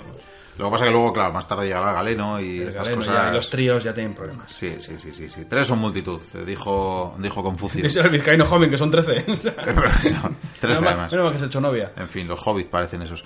Eh, los hobbits no, los enanos con el hobbit, más bien. Bueno, em, ¿qué más tenemos por aquí? Isa Freijo, que decía, eh, le hacía una propuesta a Mariajo, el papel de la mujer en la sociedad neolítica, nos proponía. Y bueno, le contestaba a Mariajo que realmente no hay mucho cambio respecto al No. audio anterior, ¿no? no hay muchos datos que añadir, ¿no? Es Entonces que- dice, bueno, que si está pensando en algo concreto, que se lo comente y que Mucha hipótesis, indagará, indagará. Sí, bueno, pues ya vimos en su momento que con la prehistoria pues tampoco se podía sacar mucho en claro, pero bueno, era más desmentir que Sí, confirmar realmente el cosas. papel de la mujer lo conocemos más cuando empezaron las ciudades, yo creo. Las grandes poblaciones. Eh, bueno, sí, sí, sí. Bueno, y siempre que hay registros, evidentemente. Bueno, eh, más mensajes. Todos hablan de Mariejo. Ya, que- ya nos tenemos que acostumbrar ya. Nos Debería presentar el programa a ella. ¿eh? Beatriz Martín nos dice, me ha encantado escuchar a Mariajo, muy interesante, y nos dice felicidades equipo, está bien, se acuerda de nosotros. Y nada, Mariajo ha ido contestándole a todos, ¿eh? muy, Mm. Claro, muy educada ella, muy amable. Podría hacer ecos el pasado o incluso el vizcaíno. Efectivamente. Es cuestión de ponerse. Bueno, tenemos más mensajes que además sigue contestando Mariajo, ya te digo yo que no va a tener... Va a llegar el día que va a decir, no, no, no me da Se lo tiempo". está pasando muy bien. Se lo está pasando bien. Bueno, Red Fate, voy a intentar abreviar porque era un mensaje muy largo el que nos dejaba. Decía, a Vikendi le dispenso por las aportaciones de hoy. Decía que te perdonaba el no haber El publicado al sí. final del Vizcaíno. Le dejo unas propuestas a Mariajo. Una Ya más. está, ya estamos, ya estamos. Ya no, no servimos para nada. Ya ocho años y así nos tratan. Eh, tal vez estaría bien hablar de la propiedad de la tierra de la antigüedad. Eh, dice, mm, ya se menciona que suscribe el materialismo histórico como un servidor. Podría ser interesante una sección sobre por qué nos aplicaron ingenios como la máquina de vapor durante la antigüedad, lo que sin duda nos llevaría a diversos ámbitos históricos y sería muy prolijo. O si le interesa el tema, quizás hablar de la China antigua, que es apasionante. De esto Vikendi también querría hablar, yo creo, algún día. China, sí. Sí. Lo que pasa es que el año que viene va a sonar otra cosa. Dice, sea como, sea como Es que el- fuere un buen programa. Y a Pello le agradezco personalmente su sección, ya que mi abuelo fue sindicalista en la clandestinidad y tras perder el empleo por ello fue asesinado. De verdad, mil gracias por la sección. Pello, eh, un saludo a todos los bibliotecarios. Y dice que si algún día nos animamos a hacer un programa en Sagunto, como hemos mencionado en algún momento, que tengamos por seguro que estará ahí y que por ahí tenemos mochuelos, también nos dice. Hay que ver. Ya ves, Pello, que también se acuerdan de ti. Bueno, también hay que decir que la idea fue tuya, ¿eh? De tratar el tema. Ah, bueno, sí, está bien tener ideas, pero luego la ejecución es, Lo que, es lo que cuenta realmente. Y ciertamente fue Pello el encargado de, de recopilar la información, de rememorar esa conmemoración del primero de mayo. La verdad que fue interesante. Hay que sacar estas cositas porque además le damos un tono al programa, ¿verdad? Antes decía este oyente, Aitor, que no le gustaba el vizcaíno. Bueno, pues le gustarán otras cosas. Claro. Me imagino que los más fans del vizcaíno, pues lo mismo el del primero de mayo, habrán dicho, "Oye, a mí que me importa esto. no, bueno, pues eso, la biblioteca hoy es un... Por eso tocamos muchos palos. en Efectivamente. cada programa. Está bien, sí, hay, hay bastante variedad, la verdad. Sí. Bueno, em, a ver, más cositas, más cositas. Eh, bueno, Maríajo ya le dejaba su respuesta, también se alarga, así que vamos a seguir con más mensajes, como el de José Luis, que decía, he descubierto hoy este podcast con gran satisfacción. Fantástico y muy interesante programa, gracias. De hecho, estaba pensando yo en gente como José Luis. Claro, José Luis igual lo descubre un día en el que estamos hablando el primero de mayo y de la historia de la escritura y luego otro día eh, escucha la pólvora y lo mismo le entusiasma ya, dice, esto es la hostia. O dice que, que narices es o, esto. dice, o dice que es esto, claro. Nunca Pues se sabe. como le guste a echar cinco temporadas atrás, a buscar el primero. Efectivamente, tiene, tiene temporadas llevamos más además, porque el primer año de, de la biblioteca, la primera temporada fue muy cortita, claro, empezamos un mes de mayo, de mayo a junio fue la 11 temporada, 11 programas, una hora. así. entonces nada, poquita cosa. Realmente temporadas somos como nueve, de, yo creo que ya ni las cuento. Ya sinceramente lo de las temporadas, ya con contar años ya nos vale, que hay que acordarse. Bueno, en todo caso, José Luis, bienvenido a la bandada de mochuelos, esperemos que te quedes mucho tiempo. Eh, como entres en el Telegram verás que estás muy acompañado. Bueno, Ioannes Carolus, eh, de la vieja guardia ya, nos dice, creo que podcast como el de hoy, eh, en el cual se tratan otro tipo de temas, hacen que el programa sea diferente y en la diversidad está lo justo. Mira, de, de lo que hablábamos precisamente. Sí, pero ahora qué pide. A ver qué pide. pide. También digo que un poquito de pólvora, una falange chocando, una carguita de caballería ligera, pues tampoco le hacen mal a nadie. Eh, saludos a los bibliotecarios y muchas gracias por tanta historia. Bueno, eh, os diré un apunte, os lo decía la semana pasada desde, desde un bar, y desde el- lo, lo bonito del sonido era el crepitar ciertamente la, de la chimenea que teníamos por ahí, pero lo malo que en el- había un ruido en el resto del bar. Sí. Cuando llegamos Maríajo y yo, estaba vacío, el Palace este, es un bonito bar, y, estábamos eso, lado de la chimenea, al calorcito, yo luego me iba quitando ropa del calor que hacía, Y No termines la "Buah, historia, no termines. No, no me quite tanta ropa. Pero quiero decir que luego empezó a llegar gente, claro, era pronto, luego ya empezó a gente a pedir café, todo el rato la cafetera sonando, Oh. un señor silbando ahí a mala fe casi, eh, gente pasando por aquí y por allá. Llegó un momento, claro, estábamos sin auriculares además, entonces llegó un momento que a Maríajo le costaba concentrarse y claro, la verdad que tiene mérito, el, al final ella es la que hablaba, tiene mérito que no se interrumpiera la verborrea en ningún momento. Tiene mucho Si mérito. hubieras estado con Miguel Martínez, hubiera una somanta de palos con todos. Es posible. Y volvería al silencio. Hubiera sido la guardia pretoriana, Claro. ah, claramente. La barda. No, iba a decir que ahora que si escucháis ruidos de fondo, que, que, claro, aquí junto con el pisco labis, cortesía de los mochuelos, tenemos ahí. fritas. tenemos ahí Yo debería algunos- adelgazar, ¿eh? Bueno, que sí, evidente que luego no me entras en traje novio. Ya, por eso. Y no es cuestión. Bueno, pues eso, que si oís el crepitar esta vez no será de la chimenea, será de las patatas fritas. ¿eh? Sabor a jamón, eso sí. No, morica. Bien, eh, un audio, claro, esto ya me ha sorprendido porque las primeras veces que nos escribía esta oyente, me imagino que es oyente, creía que se trataba de nuestra Mariajo. Y luego vi que no, porque se llama Mariajo, aunque en vez de As hay cuatro en su nickname, y que decía, muy buen programa, me encanta Mariajo. Entonces dije, a ver, puede ser como Pello ha entrado para criticar Claro, vizcaíno. claro, Se ha equivocado y. Puede ser ahí un, no un troleo, pero no creo, no creo, porque los Mariajo, de hecho, le responde. Entonces le dice gracias. Porque está muy bien esta nueva actualización de Evox, ¿eh? Sí, ahora hay Pues respuestas, sí. es Sí, una maravilla. esa- Yo no, antes no se podía, ¿no? No, No, no se un- Vale, vale.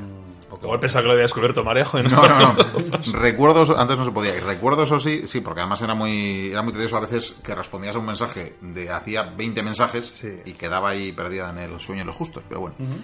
Eh, pero iba a decir que cuando estuvieron poniendo en práctica este sistema, eh, quise meter varias respuestas y no funcionaba. Luego descubrí que, que estaban cambiando el, el mensaje de chats. Todavía no han corregido lo de los comentarios que cuando No, yo el otro día cuando intentó hacer la despedida, o sea, intentaba, es que mm, tú ya tienes mucho callo, yo estaba ahí leyendo ahí como, como El, podía. el tengo callos en los dedos de las manos de hacer clic. Ya. Eso sí. Bueno, lugares, nos dice, qué a gusto, genial el programa. Mi sugerencia pregunta para Mariajo acerca de Vasconia. Nos dice acerca de la hipótesis de la euskaldunización tardía. La he conocido hace poco y creo que no se sostiene por ningún lado. También estaría un buen repaso a las ubicaciones de las ciudades vasconas citadas por Ptolomeo y algún apunte sobre la deidad indígena llamada la Cubegui. Gracias, Mochuelos, nos dice. Bueno, pues nada, ahí mm, quien le queda a Mariajo diciéndole que toma nota. Yo no tengo ni idea de todo eso. Pues nada, Mariajo ya nos, nos pondrá al día. Tenéis que hacer la segunda parte de, de lo que hablasteis en Irún. Efectivamente. Pues, mm, buah, y tercera y cuarta. Bueno, luego tenemos a Manuel, Manuel Ángel, perdón, Escudero, que nos decía que el Fermín, al que hicimos mención la semana pasada, que era Fermín Mayorga, hablando de la Inquisición, en efecto, no lo queríamos decir del todo porque todavía nos sorprendía un poquito. Ya os lo adelantábamos la semana pasada, nos escribió el señor Fermín Mayorga, que es, eh, pues bueno, alguien ya con un currículum en la divulgación de la ¿eh? historia y el misterio, eh, y en la Inquisición sobre todo, pues la verdad de larga trayectoria, como decimos, ha participado en el programa de Iker Jiménez, tanto en radio como en televisión. Y en la Escóbula, en muchos Escóbula, más, en vamos. muchos programas, ha dado muchas veces. ponencias en universidades, en diferentes círculos.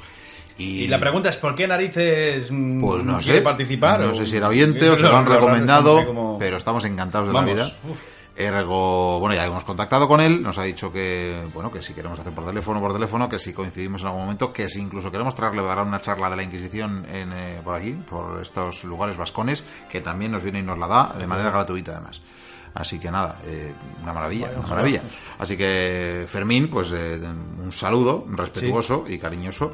Y desde luego estaremos, estaremos antes de que se acabe la temporada, de una u otra manera, en directo o por vía telefónica estaremos con él. Hay que exprimirle, ¿eh? Hay que Sí. exprimirle que hable muchas Bueno, tampoco vamos a asustarle al hombre ya que se ha acercado de buena fe. Bueno, pues lo dicho, saludamos también a Manuel Ángel, que está atento, igual le ha dicho él, que nos escriba algo. Y tenemos a Alf también. eh, siempre Yo- lo digo, ¿eh? desde Melmac. Deberías tener problemas con él. Come Ya, gatos, ya, ten cuidado. gato. Y yo patatas. Nos dice, aún sin vizcaíno, el programa de esta semana, fantástico. Geniales, gracias, esperando el próximo con ansias. Bueno, mientras miro el teléfono de vez en cuando, a ver si Sergio, pero no, no, yo creo que no está atento ahora mismo. Está a otras cuestiones.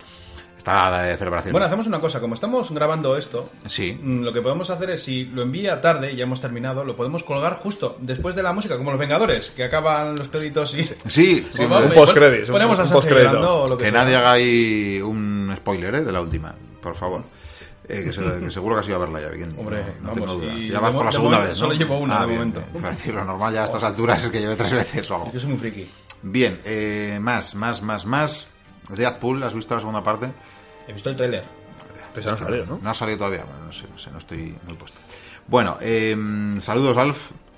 Y vamos con un oyente anónimo ¿Hemos leído el mensaje de Alf? Ya no lo sé. No. Ah, sí, sí lo hemos leído. ¿Ah, sí? Decía que aún sin vizcaíno, fantástico. Ah, sí, verdad. Joder, pues sí que estoy atento. Eh, oyente anónimo que nos dice, en España en el 2018, en la zona de Levante hay jornadas de 14 horas diarias durante 6 días a la semana, como en las grandes ciudades se han puesto de moda los trabajos de 18 24 horas a la semana, lo cual en términos económicos es puro esclavismo. Y Nos agradecía el programa. Cobrando una mierda. Esto era en relación, evidentemente, a, la- al- a ese audio que le dedicamos al primero de mayo, que explicábamos además que esto partió realmente por una reivindicación tan básica como dejar de trabajar 14, 16, 18 horas al día. Y nos recuerdan que ciertamente estamos recuperando algunas, eh, De las cosas malas. algunas cuestiones de las peores, ¿verdad?, de los tiempos, pues ya veis, del siglo XIX. Eh, sí, sí, ciertamente. Vaya, vaya, las no- está la cosa bollante. algo, ¿eh? Sí, sí, sí, sí, evidentemente han servido para algo. Bueno, eh, pues nada, gracias oyente anónimo por la reflexión. Eh, Capitán Gu, o Hu, que nunca lo sabremos solamente, eh, nos dice enhorabuena por el programa. Yo creo que nunca, nunca escucha la... Una vez nos lo aclaró, ¿Sí? la verdad, una, pero hace ya años, entonces ya no me acuerdo. Pues o jugo una J, porque entonces. Sí, no sé, no sé, sí, de alguna manera nos lo Yo creo que esto es como cuando estaba yo en Irlanda, que me llamaban cada de una forma y al final no la aclaraba ya. Tío, te, lo he dicho, te lo he dicho ya siete veces, ya llámame como Si quieras. a mí de qué manera me llama la gente. No, A ver, es el programa especial, tienes que decirnos cómo te llamabas. Es verdad. y mientras yo como también, para que se oiga también mi voz. Come on, Pella. ¿Cómo me, que ¿Cómo me llamaban? Claro, cada claro. de una forma, pero normal era pelo o pelo. Pelo. Sí. Bien, bien, bien, bien. Y así tres años, ¿eh? Tranquilamente. Llegó un momento que alguno me decía, cuando ya quedaba solamente la última semana de trabajo, me decía, oye, pero que me he enterado que no, que te llamo mal durante tres años. Y yo, sí, sí, va, déjalo ya. Para dos días no cambias. No me llames Pelou, llámame Lola. Está dejo el día. en mi vida, tranquilo. O sea que por eso te has vuelto, ¿no? Sí, al final ya eso, estaba ya Ofendido. hasta, la, hasta la picha ya. Tres de- años de agravios diciendo mal tu nombre. Aunque bueno, yo cada vez que veo que a Vikendi le ponen con, con V y con Q. O Weekendo, o... O lo que sea. Y le dijiste hasta luego, pelo. Bueno, pues nada, es verdad, esto o volvías o te cambiabas de nombre, sí, no te quedaba otra, es normal. Bueno, em, ¿qué nos decía este buen hombre? Nos decía, enhorabuena por el programa, me han gustado todas las secciones, pero especialmente las explicaciones de Mariajo. ¿Cuánto sabe y qué bien lo explica? Bravísima. Pues nada, le secundamos y suscribimos la, la cita de- del capitán Gu. Y vamos con, y vamos con Sebastián San, que nos dice, excelente, ya los extrañaba. Y, pues hemos, no hemos faltado más que una semana, ¿no? ¿Qué hemos hecho? No sé. Bueno, pero nos Esto no es, el, extrañan. es el tercero después de Semana Santa, ¿no? Sí, sí, sí. ahí- estuvo ahí, estuvo, ya lo hemos comentado, yo creo que fue El último, este el único hombre. rey de Navarra. No, no, fue Ivanes, yo creo el que Sí, que se había saltado el que se le cruzó un programa, sí, creo que fue Ivanes. Luego lo aclaramos si no. Bueno, eh, Merche que nos dice, esto no lo entendí muy bien. Dice, y los frikis no quiero saber su origen. Por lo de que comentaste de el 4, que, es- que soy, precisamente. Ah, oye, vale, vale, efectivamente, el día 4, del orgullo 4 de mayo ya hemos confesado, bueno, os habíamos confesado, ya había lo del cumpleaños de Sergio, entonces era bastante fácil atar cabos. Era muy obvio. Era muy obvio, pero sí, ciertamente, este día, porque es... Eh, espera, pronúncialo tú en inglés para que te va a quedar mucho mejor. Joder, que. Star Wars. Que no, no sé. Star Wars no, el- ¿de dónde viene que el 4 de mayo sea el Día del Orgullo Friki? Por Star Wars, ¿no? Joder, es que le, le dejan en Ah, lo de. no. Ah, vale, es por lo de May, May the Force be with you. Eso es. y en inglés, 4 de mayo, se dice... May the Force. Pues eso. Fuerte. Bueno, pues esto... Bueno, en realidad sería The Fourth. bueno, Pero esto, esto, vale. Pues no, por eso quería que lo pronunciaras. Qué bien habla Pelo, efectivamente. Bueno, bueno, bien, bien. Bueno, os prometemos que Tengo hemos dividido, castizo. hemos dividido la pinta que nos regaló Unai en, en tres vasos, o sea que solo llevamos una pinta en, a tercios realmente, ¿eh? Sí, por sí, si acaso. sí. Hasta que llegue la ratafia. Hasta que luego lo terminamos la ratafia, efectivamente. Bien, em, pues Merche, aclarado queda, no vamos a hacer un programa sobre esto, aunque nos consta que yo he visto ya algún podcast por ahí de otros sí. programas dedicados sobre este 4 de mayo y sobre Star Wars, así que nada, Sí, de aprovecha. hecho hay, una, hay un podcast ya solo de Star Wars. Sí, me ha parecido ver. Que que uno, uno con la fuerza, creo que se llama. Mira, pues ahí está, pues pues sí. prueba, prueba Merche. Eh, eh, una de las cosas curiosas de este día, ¿no? Es que uno de los eh, emblemas, uno de los símbolos es una toalla. Ah, Eso ya no lo sé. Sí, ¿Tiene sí, que ver con sí. inglés o con qué? Es una cosa muy curiosa. Bueno, no sé. Esto tengo yo. Igual me- tiene que ver con el, guía- el autoestopista galáctico o así. Sí, puede Es ser. hay que llevar toallas. Puede ser, sí, la puede ser por ahí. Puede ser por ahí. El- aquí el amigo Yago Baichaso, con el que en su momento se pasaba por estos micrófonos de vez en cuando para hacer aquellos maravillosos trastos con un servidor, eh, realmente él, él es un experto en esto. No porque sea friki, que lo es, Que lo y es. a mucho a honra y mucho orgullo, sino porque esto de la toalla me lo comentó él en su momento. Bien, la Etus nos dice, feliz octavo aniversario, bibliotecarios. Esta es una de las primeras felicitaciones, creo que llevo. Que se cumplan muchos y que los mochuelos los escuchemos. Nos vemos en Caspe, continúa la aventura. Bueno, eh, os diremos, oyentes, que todavía no tenemos confirmación del Ayuntamiento de Caspe, Así que, como hemos dicho que está de moda lo de las protestas y lo de las huelgas, poneros en la plaza del Ayuntamiento de Caspe y empezar a exigir que haya programa de la Con una biblioteca toalla en la cabeza. Con una toalla. No, en la cabeza no, no, hace falta llevarlo en la cabeza. Bien, eh, tenemos a David, eh, que este ya es un poquito más cerca, aunque si quiere venir a Caspe también, que nos dice, Soriona por otro gran programa, Mariajo, qué maravilla ha sido aprender escuchándote y además con el ruido de la niña, aunque me queda la duda es si semejante estampa era acompañada por un café o algún otro líquido a los que son aficionados los bibliotecarios. Bueno, os diremos que no, que a Mariajo todavía no la hemos llevado, perdón, al lado oscuro de la fuerza, nunca mejor dicho, va con segundas, eh, y yo mismo me estaba bebiendo un té con limón. Se me está yendo la voz. Aclárate con el test. Hmm. Y me estaba tomando un té con limón, lo prometo. Así que, y María un café, nada más. Eh, pero la, chimenea, la verdad que se, prestaba más. Bien, nos decía eso sí, veo que Sergio Alejo no es el único aficionado a la palabra proto. Mariajo me ha encantado. Bien. Bueno, nos dicen también que Pello, te superas, programa a programa, y ahora que estás por estos lares, me da que tendremos la fortuna de oírte con más frecuencia, incluso en directo. ¿eh? A David seguro que lo conoces dentro de poco. La historia de Alexandra, David Neal, se refiere espectacular. Qué vivencias, y en aquella época me gusta que recuperéis antiguos audios. Miquel, gracias capitán, me dice. Mi capitán, eh, me han, me han ascendido. Vaya. Dice, no es fácil mantener el rumbo durante tanto tiempo. No, si realmente solemos ir dando vueltas. Sí. A, a veces eh, encallamos, pero bueno, no pasa nada. Y luego tenemos a Mr. No All, que nos dice, muy buenos los viajes a Aspasia. No cansa, deja con ganas de más. Pues coincidimos. mochuelo nuevo que no había hablado, ¿eh? Es verdad, es verdad, la verdad que... No me suena ese nombre. Vamos viendo nuevos, vamos viendo nuevos. Eh, claro, luego hay algunos de los... eh, Los nuevos van con de puñal, no. Joan Alabarda, ¿eh? Van- Algún Un corta uñas, alguno. Efectivamente. Bueno, Miquel Martínez, Tocayo, al que también conocerás dentro de poco, nos dice, gran programa como siempre, la visión de Maríajo y su capacidad de comunicar son magníficas. Pello recordándonos nuestro pasado cercano y lo que han luchado nuestros tatarabuelos y parece que hemos olvidado.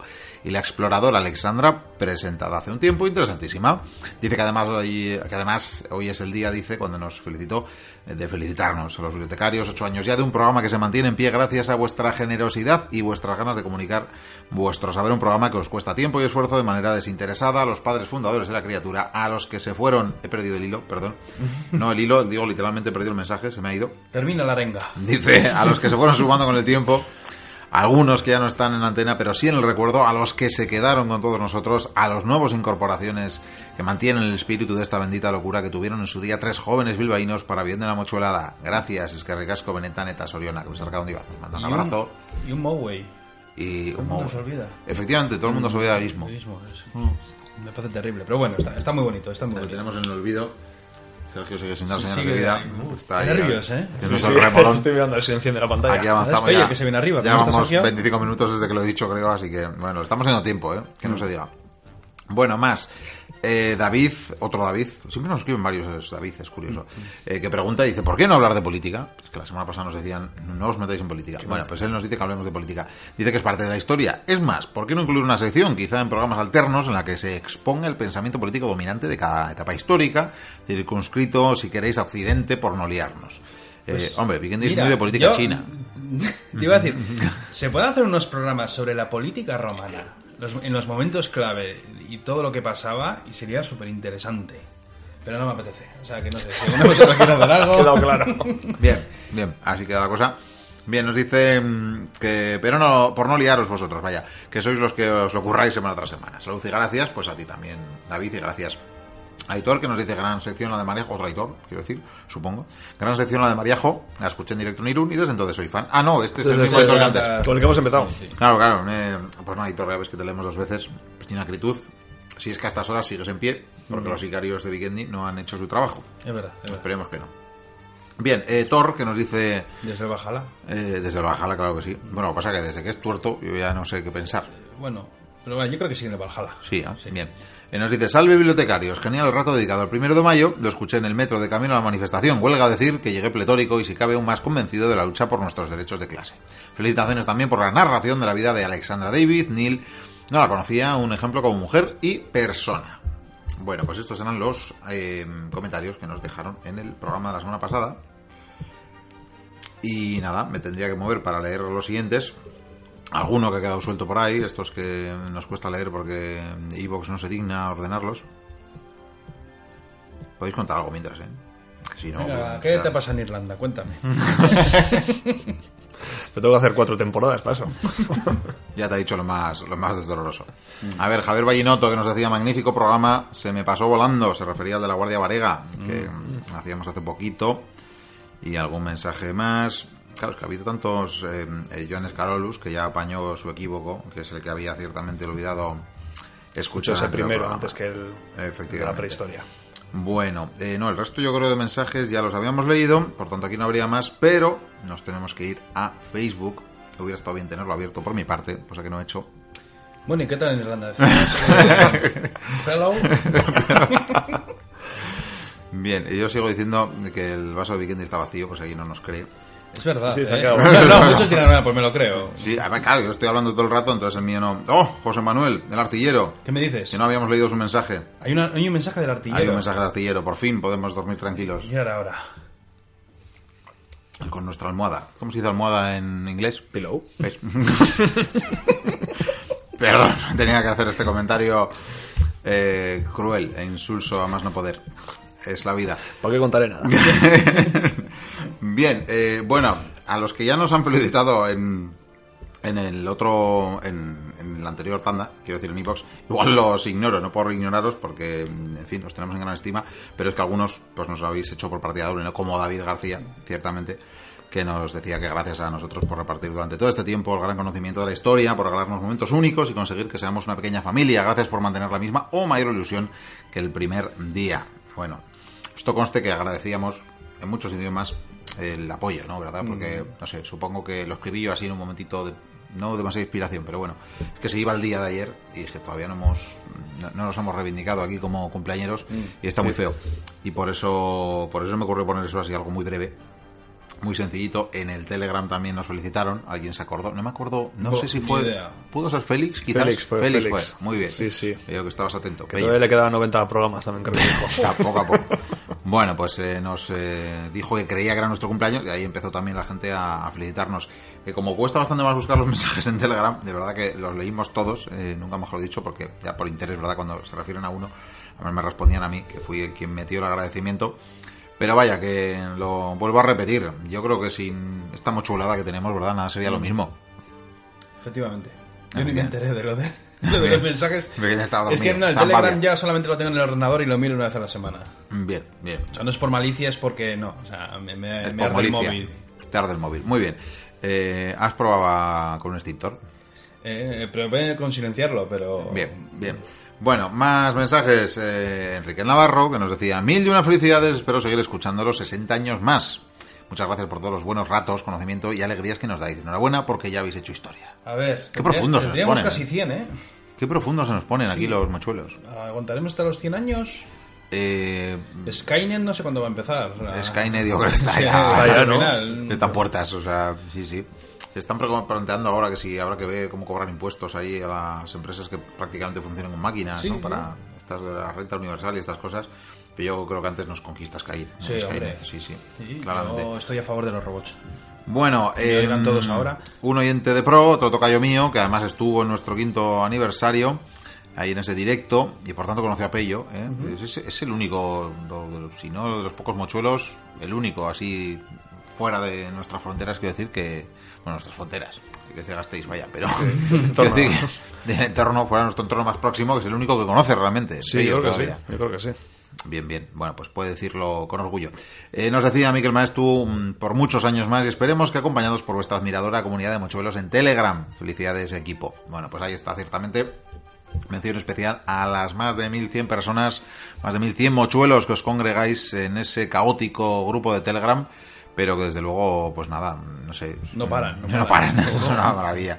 Una maravilla. Van creando Completamente. secciones cada nada. Sí, sí, crean secciones. Un día va a desaparecer la biblioteca y el Y Telegram. sí, seguirá. Seguirá, sí. seguirá, Seguirá. seguirá. Con... Dice, ¿Os acordáis que alguien hablaba por un... También hay que decir que hay muchos en ese grupo, yo creo que no saben ni que existe el, el podcast. Ah, vamos. Sospecho De, alguno. de vez en cuando alguien cuelga el programa y, y sí, ¿y ¿esto sí. qué es? eh? Sí, ¿Esto qué visto alguna pregunta. ¿Qué es la biblioteca perdida? ¿Qué, son lo, ¿Qué es mochuelos? Bueno, pues nada, tendremos que hacer una quedada ahí de los 1100.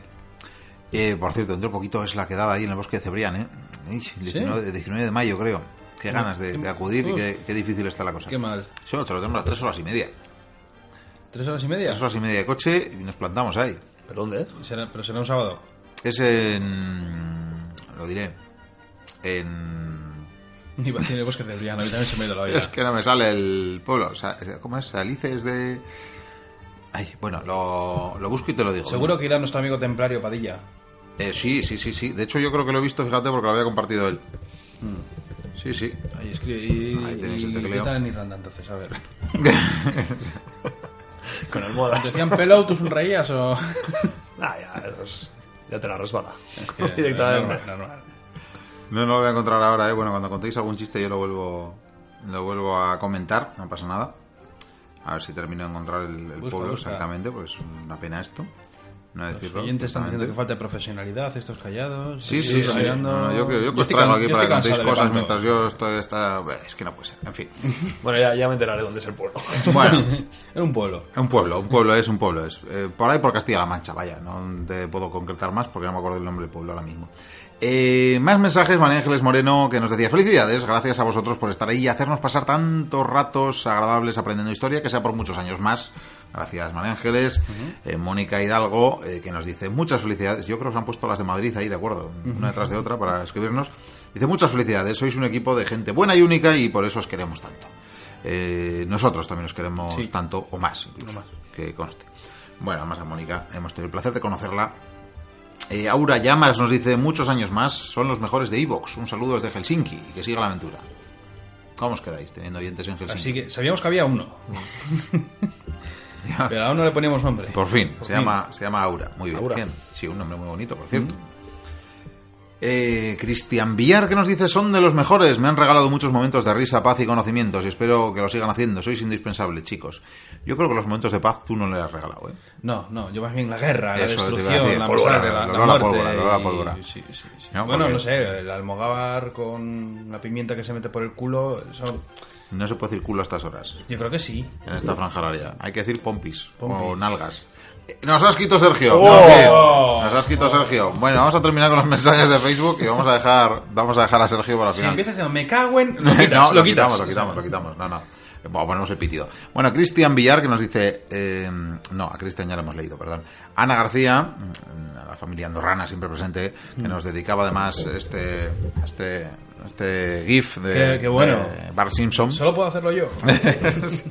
bailoteando, más o menos. Y nos dice felicidades a nuestros bibliotecarios favoritos y por muchos años más, un abrazo y que tú sigas eh, mm, haciéndonos ternasco, tu Ternasco, sí, sí. La verdad que, en fin, qué maravilla Tengo buenos recuerdos de ese ternasco. Sí, sí, sí, mucho. Y, jo, y regado con vino de, Sí, sí. de Borsau. De, no, no deberíamos hacer publicidad, pero No, es que. me di tengo mucho- más en repetir. Le tengo mucho precio a esa bodega. En fin, eh, Campo Borja, qué gran denominación de origen. Y si los de Rioja quieren también que les hagamos propaganda, que nos envíen Que nos vino. envíen botellas. Que nos envíen con vino. tres cajas. Con tres cajas al mes Mm, Sí. nos dejamos comprar fácilmente. Bien, Antonio Padilla, que les mentábamos ahora mismo, que estará diciendo, ¿cómo nos acordáis del pueblo? Eh, indecentes. Claro sí. Pero bueno, Padilla. el maestro del temple que nos dice, enhorabuena y muchas gracias a vosotros, sois fantásticos, que siga la aventura. Antonio Padilla le tenemos que poner a que nos hable de su experiencia en la ruta cátara, ¿no? que ha estado ahí en Semana Estaba, Santa. estaba, sí, estuvo en Semana Santa. Y en fin, que es que qué envidia. Sí, tío. sí. O cómo se batían las cruzadas. También, A ver, también, pero bueno, eso... eh, cada uno depende del tema. Y también, y también ha estado por aquí recientemente. Este no, pero sí, sí, Sí, efectivamente en vi Sí, yo creo que estaba buscando a Daenerys de la Tormenta. Eh, no sé si la terminó de encontrar, pero bueno. Ya, ya le dijo algún otro mochuelo, tocayo mío para más señas, que hemos mencionado antes, que la próxima vez avise que se puede quedar con él. Bueno, Félix Guarnido, que nos dice felicidades y muchas gracias por los buenos ratos que nos hacéis pasar. Eh, muchas de nada, diremos. Miguel Caro también nos felicita y dice esperando el programa de la mayoría de edad. Es que ricasco. El programa de la mayoría de edad se refiere a los 300, me imagino. No sé. Se acerca, van quedando menos. Eso, los Nos quedan seis programas para el ¿Seis 300. programas? Hay que ver. En efecto. ¿Cómo pasa? No voy a estar aquí. Bueno, Marian nos obsequia con este bonito GIF también, con un mochuelo saliendo debajo Ah, de un qué gorro. bonito, qué. Muy mono. Sí. Enternecedor, la verdad, mínimo chuelo, qué bonito. Bueno, Bernardo Sureda que nos dice muchas felicidades y muchas gracias, sois los más grandes. Eh, Elena de Murga que nos dice que no sé si es eh, prima de, No lo sé. Le dice, eh, por, bueno, pone pero, pero, pero mis mm, escasos conocimientos de catalán creo que quería decir por o per, per molts anis, ¿no? Sería. Bueno, ya nos corregirá Sergio algún día. Nos dice, per molts anis, felicidades. Pues muchas gracias, Elena, que tú los eh, sigas viendo los muchos años. Daniel Rodríguez, que nos dice muchas felicidades. María Ques eh, Noguera, que tam- eso, ¿ves? Ella nos felicita también en catalán y dice Permols de Anis, desde Mallorca, se os quiere. Bueno, pues también desde las Baleares nos siguen, podemos ver. Eh, nos podéis invitar también eh, a las Baleares a hacer un programa en directo, por comentar. No me gusta volar, pero en un momento dado se hace un esfuerzo, o me cojo un ferry o un pedaleto de estos. Y yo llego en un momento. Nos vamos a por Sergio, y una vez que cogemos a Sergio, Sí, pillamos unos cuantos de lo barquino y mm, un trireme o algo. Sí, y nos tomamos en la playa. Claro, siempre, siempre. Es la idea, ¿no? Bueno, María, pues un- una abrasada, que creo que habría que decir, y moltes gracias. Eh, Fernando Eduardo Artese, que nos dice gracias a ustedes. Y Meili Mayorga, que nos dice feliz aniversario. Juan Cris Ortiz, a por los 10 años, mochuelos. Todavía nos falta. Un par de añitos. A esos llegamos. Pero vamos a por ellos. Yo creo que hasta los 40 Ya, años. Más o menos. bien. Bueno, eh, Marian García, que nos dice felicidades también. Ey, nos pone. Eso que podría querer decir que es Julio Iglesias con un, con un nombre diferente, con un nickname. Em, Luis Morocho, que nos dice larga vida a la biblioteca. Eh, un saludo, Luis. Un fuerte abrazo, muy grande. Estás muy presente, ahora mismo estás muy presente por ahí. Sí, en muchos sitios, la ¿Verdad? verdad. sí. Estás aquí. Qué tú- portada, eh. Tus ilustraciones están por todas partes. Eh, Pati González, que esta ya es eh, familia, eh, política pero familia al fin y al cabo, que nos eh, desea también, nos dice Milla Kilos Orión, nos desea un kilo de felicidades. Así que es que recasco para ti. Juan Felipe Santos, muchas felicidades. Nos dice Artesanía Ducan, felicidades también. Idoia Arrieta, nos dice Sorionac. María Lugo, gracias por estar. Andrés Pereira, muchas felicidades. Eh, ahí han ido metiendo más mensajes. Sí, sí, sí. Me, me Se ha están- visto muchos, pero ya han decidido dejarme afónico. Se está poniendo blanco y Sí. hasta que llegamos a las 5 horas. Efectivamente. Esto es Lo- interesante. Sigue Lo bebiendo, único sigue bueno es que a mí me queda algo líquido, porque si no estaría muriendo a estas horas. Sí. Andrés Ferreira nos dice muchas felicidades, gracias por mantener la ilusión y seguir siendo tan grandes. Vamos encogiendo ya con la edad, no creáis. Solo espero que sean muchos más los años que compartáis con nosotros y que se pueda oír. Que comience la aventura. Pues nada, Andrés. Es que recasco a ti también. A Aarón Diego, que nos escribía. Aarón, ah, Aarón dibuja. O sea, dibuja, hace muralismo, no sé cómo llamarlo técnicamente, o grafitismo, como sea. Tengo Pinta. algunos amigos que hacen también estas cosas. No, pero pinta Paredes. murales, paredes, estas cosas. Y ha hecho en, en algún lugar que yo creo que es Rentería Orereta, pero tampoco estoy seguro, le he preguntado antes, no se me ha respondido. Y ha inaugurado una técnica que le ha llamado Despertaferro No a dibujar. No. Luego te, luego te enseño la foto. Y, y la ha puesto en honor a, ¿eh? a la- Venga ya. Sí, sí, sí, a los audios y demás. ¿Y tú cómo sabes eso? Porque nos ha escrito diciéndonoslo. Pero en todo caso, Esto- esto aparte de ese mensaje ya en público, nos decía, hace cuatro años empecé en el mundo del podcast con vosotros y a día de hoy os escucho y pienso, joder, qué buenos son. Soriona, que, y que siga la aventura y que sigas eh, pintando y eh, ilustrando mientras nos escuchas, Aaron. Josefa Mesa, que nos dice, en este aniversario os felicito a vosotros y me felicito yo por haberos encontrado. Qué bonito. Bien, mira.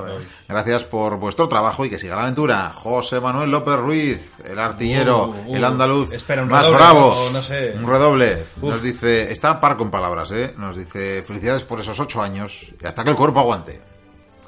Miguel Martínez, que también nos felicitaba por estas vías. Víctor Lucas, Oriona, que gracias a vosotros por regalarnos vuestro tiempo. Marina López decía muchas felicidades y que estéis 80 veces 8 años más. Algunos oyentes tienen que estar ya hartos. Eh, Pello, tú eres de ciencias, eh, 80 veces 8 años son demasiados, ¿verdad? Sí, pero bueno, se puede intentar, ¿eh? Sí, eh, de hecho respondía Enrique Lamarro, decía, eh, sí que van a llegar a viejos. Y luego decía Marina, es que los bibliotecarios no envejecen, ganan caché. Nos vamos a liar con Skynet. Sí. Cuando modifiquemos nuestro cuerpo con piezas. Es verdad. Jesús González nos dice, a vosotros, felicidades. Eh, Alejandro Pérez nos dice Soriona, Jeroni Sánchez, felicitats. y Ángels de Madrid nos dice, gracias a vosotros. Bueno, no sé cuántos mensajes he leído, pero de verdad, muchísimas gracias. ¿Te deja que hable Sergio? Eh, ahora, Así le ponemos, aire. ahora le ponemos a Sergio eh, como aire. Porque tendremos también correos electrónicos. Sí, bueno, os voy a enseñar la foto. ¿Qué foto? Bueno, se va a ver muy pequeñita, ¿vale? Pero yo os la enseño así un poquito. ¿Del mural? Sí, sí. ¿Qué me dices? Sí. Esta te- es la parte de abajo. ¿eh? Oh. Que ya podéis ver Oye, lo que ha hecho Aaron. artista, ¿eh? No, no, es un, es un currela. Yo no sé, algún programa en directo que nos permitan hacer en algún pueblo, yo creo que si quieren pueden hacer un mural mientras hacemos el programa. Queda chulo, Esto- ¿eh? Las columnas, maravilloso. Está muy bien sobre el músico... eh, bueno, creo que es músico, ¿verdad? Sí. Bueno, José Luis intentando Ansolena. despertaferro dando con el bote de spray varios golpes en el suelo y... Efectivamente, ahí agitando, agitando. Bueno, eh, a ver, nos- mientras estamos haciendo esto, nos llegan más, mensajes. más, más. En este caso, un mensaje de Manuel de la Rosa, que nos ha debido oír antes, y nos comentaba cosas, pero no sé si nos ha reenviado un email antiguo, porque me aparecen las fotos esas de la NASA que os comentaba antes. ¿Dónde? Y no me aparece, me aparece texto reenviado, pero, pero ¿por qué no reenvías textos? Ah, bueno, que se le ha, se le ha traspapelado, yo creo. Bueno, nos dice Manuel de la Rosa. Apreciados Miquel y Vikendi. Apellidos, Pobre todavía, pelo. todavía no hay confianza. Dice, me parece que mis correos vía Hotmail no los están llegando. Los reenvío por este formulario de contacto. Pues no, no se estaban llegando bien. Le reenvío por este formulario de contacto mi correo anterior referente a la publicación del libro. Por cierto, el último capítulo de Vizcaíno fue apoteósico. A casi dos semanas de su transmisión, aún conservo la emoción por escuchar el nombre de mi vástago en tamaña aventura. Es por mucho el capítulo que más hemos reproducido en casa. Felicidades, Vikendi. Este capítulo lo tiene todo. Aventura, drama, amor, batallas. Será difícil de superar. ¿Qué va? Bueno. Eh, Es que a mí no me ha gustado. A no le gusta. Ya veis. Y mira, Es que... Al de tres días lo escuché y dije... Este "Mejor, perfeccionismo mejor, no- no- no, nos no, mata, ¿eh? Nos no, mata, no". nos mata. Bueno, no Por eso nada. quiero hacer el descanso, porque no me... A ver, ¿algún mensajito más podemos tener? Yo creo que sí, pero este mensaje no me lo he leído. Ah, bueno, sí, respondíamos también al señor David, bueno, ya le hemos respondido, así que no, no hay problema. Y vamos con Sergio, si A os ver, parece, vamos que llevamos sí, ya sí, un sí, rato largo, que os tengo aquí aburridos. Vamos a, nos manda dos audios, uno de un minuto 38 y el otro de 17. No sabemos cuál es el, el malsonante todavía, entonces Sí. voy a ver si subo el volumen. Si veis que lo pongo... Acerco mi micro para que tenga más potencia y... No, eso no hace nada, ¿no? Acerco al mío y, ya está, no pasa nada. A ver, vamos a lo que nos dice. Hola chicos, entiendo que entramos dentro del tiempo establecido, ¿no? Eh, bueno, pues eh, en esta despedida del programa para celebrar el octavo aniversario, pues no me queda más que felicitaros a los bibliotecarios por el enorme esfuerzo y el enorme trabajo divulgativo que hacéis semana tras semana. Daros las gracias por contar o por ofrecerme la posibilidad de participar en este gran proyecto que es la Biblioteca Perdida. Y felicitar, por supuesto, también a todos los mochuelos que se mantienen fieles semana tras semana al programa, porque eh, es digno poder contar con gente que, que te siga eh, todas las semanas y que esté impaciente por, por poder escuchar los programas que se van colgando. Eh, sin más, también agradecer eh, a, a- agradeceros a vosotros también la posibilidad de haber promocionado todo- todas mis obras, darle eh, una plataforma de lanzamiento también a, a- a un proyecto eh, novel y también felicitar obviamente a Vikendi por su magnífico trabajo con el vizcaíno y desearos también mucha fortuna y mucha suerte en futuros proyectos. Y de paso, pues decir a los mochuelos también que Herederos de Roma está casi, casi, casi listo y pendiente de que, de que vea la luz. Y nada, que si no habíais tenido bastante Belisario, pues ahora vais a tener por un tubo. Eh, un saludo a todos los bibliotecarios, un saludo a toda la mochulada, a los colaboradores, a los miembros del equipo y nada, espero seguirnos escuchando mucho tiempo más en las ondas. Un abrazo a todos, saludo desde, desde Barcelona. Bueno, pues aquí el mensaje de Sergio. Me ha mandado un segundo mensaje, pero sospecho que como ya he cortado, no querrá añadir esto, será un mensaje secundario. Escúchatelo en la oreja, si no... No, ¿Sabes por qué le tiembla la voz? Porque está domando leones mientras está hablando con el micrófono. Suele- tiene manía de hacer, ¿eh? Yo sí, siempre sí. digo que es peligroso, que un día va a tener un accidente, pero... eh, vuelve a preguntarle algo a Pello mientras yo... A ver, Pelo, ¿cómo... ¿Qué tal por Irlanda? ¿Qué tal? ¿Cómo va la economía? Que es lo que a mí me, me interesa. A ver. Ah, pues crecen al 16% al año. El 16, ¿no? Y Bien, ¿Sigue no, siendo verde? Ah. hemos comprobado que era un mensaje accesorio ya para comprobar si había si nos valía, nos preguntaba. Ah, Eh, perfecto, perfecto, Sergio, ha quedado muy bien. Me dan ganas de responderte que no, que no hayas llegado a tiempo, que ya habíamos grabado y que luego te des la sorpresa el domingo, pero bueno, total, que le que estábamos felicitando su cumpleaños y A no- mí me suele decir que le caes muy mal y que nunca oye el programa. O sea, Ah, bueno, ya, o sea, pero hay cosas que se sobreentienden, además. Bueno, pues eh, caballeros, no sé, ¿queréis comentar algo más aparte ¿Hay de algún las correo o alguna cosa, o ya no, he leído, he estamos leído un correo. A ver, en el, en el Facebook es probable que haya mensajes anteriores también. Entonces, Y- de aquí en adelante nos queda por confirmar lo de Caspe. Nos queda confirmar Caspe, efectivamente. Nos queda mm, próximamente la semana que viene, que volvemos con la Primera Guerra Mundial. Sí, sí. ¿Verdad? Lo podemos decir ya. Creo que ya lo acabamos en tres, ya. En tres. En tres tertulias. Bien, pues lo acabaremos en tres Sí, tertulias. más que nada porque es que no queda otras, hay que acabarlo en tres. Bueno, vamos a saludar también a Francisco José Tebar, que nos dejaba un mensajito al hilo del anterior programa. Y así ya, pues vaya, vaya y quede saludado todo el personal que nos ha dejado mensajes. Eh, como siempre decimos en Twitter, ahí está mm, Bello detrás de- del teclado, sea mm, virtual, táctil o físico. y te dan, no sé si te dan mucha guerra. No, interacción hay. Oye, desde que te encargas tú hay un porcentaje significativamente Sí, mayor de a mí me gusta, la- ¿eh? por ejemplo, este que ha puesto lo del examen me ha hecho gracia. Joder, en el sentido de, joder, es que encima estuve mirando ahí con el zoom diciendo, ¿pero qué está estudiando? Y veía que era de setas y decía, joder, macho, es que. Sí, así, o sea, estuve a punto de decirle, dinos si apruebas porque O sea, vamos. eres el, el jefe, tío. Si apruebas estudiando, escuchando el Estudiar setas, vizcaíno. escucharme, o sea, que O sea, yo- pegas un tiro. o sea. Yo que escuchaba el vizcaíno cuando trabajaba, o sea, había veces que tenía que decir, mira, voy a dar el pause que si no, no. Me que me van a echar, Sí. porque no estoy trabajando. Yo te entiendo, yo te entiendo. A mí me gusta concentrarme en cualquier audio largo, ¿eh? no solo el vizcaíno. Sí, o sea, está- una historia. Claro, es interesante y al final o, Sí, sí. o a uno o a otra cosa. Entonces, Efectivamente. Bueno, pues eh, caballeros, ha sido un placer no solo compartir esta horita larga casi de despedida que ¿Una hora? hemos empleado. Sí, ¿Una sí, hora? sí, una horita casi, una horita Bueno, casi. yo quiero saber, ¿va a entrar los cosacos este año? Le o qué? hemos, le hemos dado Ah, tiempo a Sergio para que respondiera. Sí, ¿no? Los cosacos también terminaremos. yo creo que sí. Lo malo es que parece que quedan dos, ¿no? Dos entreguitas. Bueno, de poco a poco. Y otra de marchas militares, tiene que hacer. Sí, sí, Bueno, esa está, esa está bueno, y, y aquí las canciones y sí, la sí. historia. Esto ha sido un éxito inesperado. Ya, joder, lo que pasa es que esa igual hay que dejarla un poco en barbecho, ¿no? ¿Las vas a dejar ahí más tiempo a Las respirar? cosas hay que hacer cuando apetecen. si, claro, no saben, claro. si no se hacen mal y suenan mal. No, pero encima al final, no sé, siempre digo que cuando una cosa queda bien, hacerla seguida igual pierde sí, la gracia. siempre ¿no? es a peor, ¿no? Sí, Sí, no, puede ser, pero a peor. Puede ser. Al- De todas algún día que estés muy vago de esto, como que te digamos en plan, Pello, estamos, que nos llega el momento, tenemos la ver. nevera vacía. se hace rápido, me lo pasé pipa haciéndolo. Y, y bueno, ya tenía una lista yo para hacer una segunda entrega, pero es que Te han la- unas la- con más. las sugerencias que me han dado, vamos, puedo Las montar. apuntado todas. Sí, sí. Bien. Puedo montar ahora mismo un programa en directo y estar ahí unas dos horas. O sea, Yo tengo además bastantes propuestas este año, eh, para decirte. Bueno, Porque pues- llevo además todo el año romeando lo de hacer sobre HP Lovecraft. Ah, bien. monográfico. Creía que le ibas a decir de canciones. Algo, algo diferente. No, Creía que no, así que podemos cantar mientras. Creía que le ibas a decir la sintonía de Érase de Érase una vez el hombre y estas cosas. es maravillosa. Me gusta más la de las Américas. cierto. o la de Sánchez Quijote. Hola Sancho Quijote, efectivamente, pero en euskera, ¿eh? Yo esa no, ahí no acepto Y matices. que bien ha venido eh, con lo del Vizcaíno de hoy, eh, lo del Quijote. Efectivamente, efectivamente. Bueno, pues eso, que decía que no solo es un placer haber compartido estos minutos, esta hora de despedida, sino también, desde luego, estos años de biblioteca. Ciertamente vamos eh, creciendo en familia, sobre todo al otro lado de las ondas, pero como vemos también a este lado, porque ahí tenemos cada vez también más colaboradores eh, nuevos que van llegando Sí. y gente de la talla de Mariajo, que, en fin, ya veis que nos va dejando, nos va eclipsando poco a poco ya, somos cada vez más pequeñitos Mm.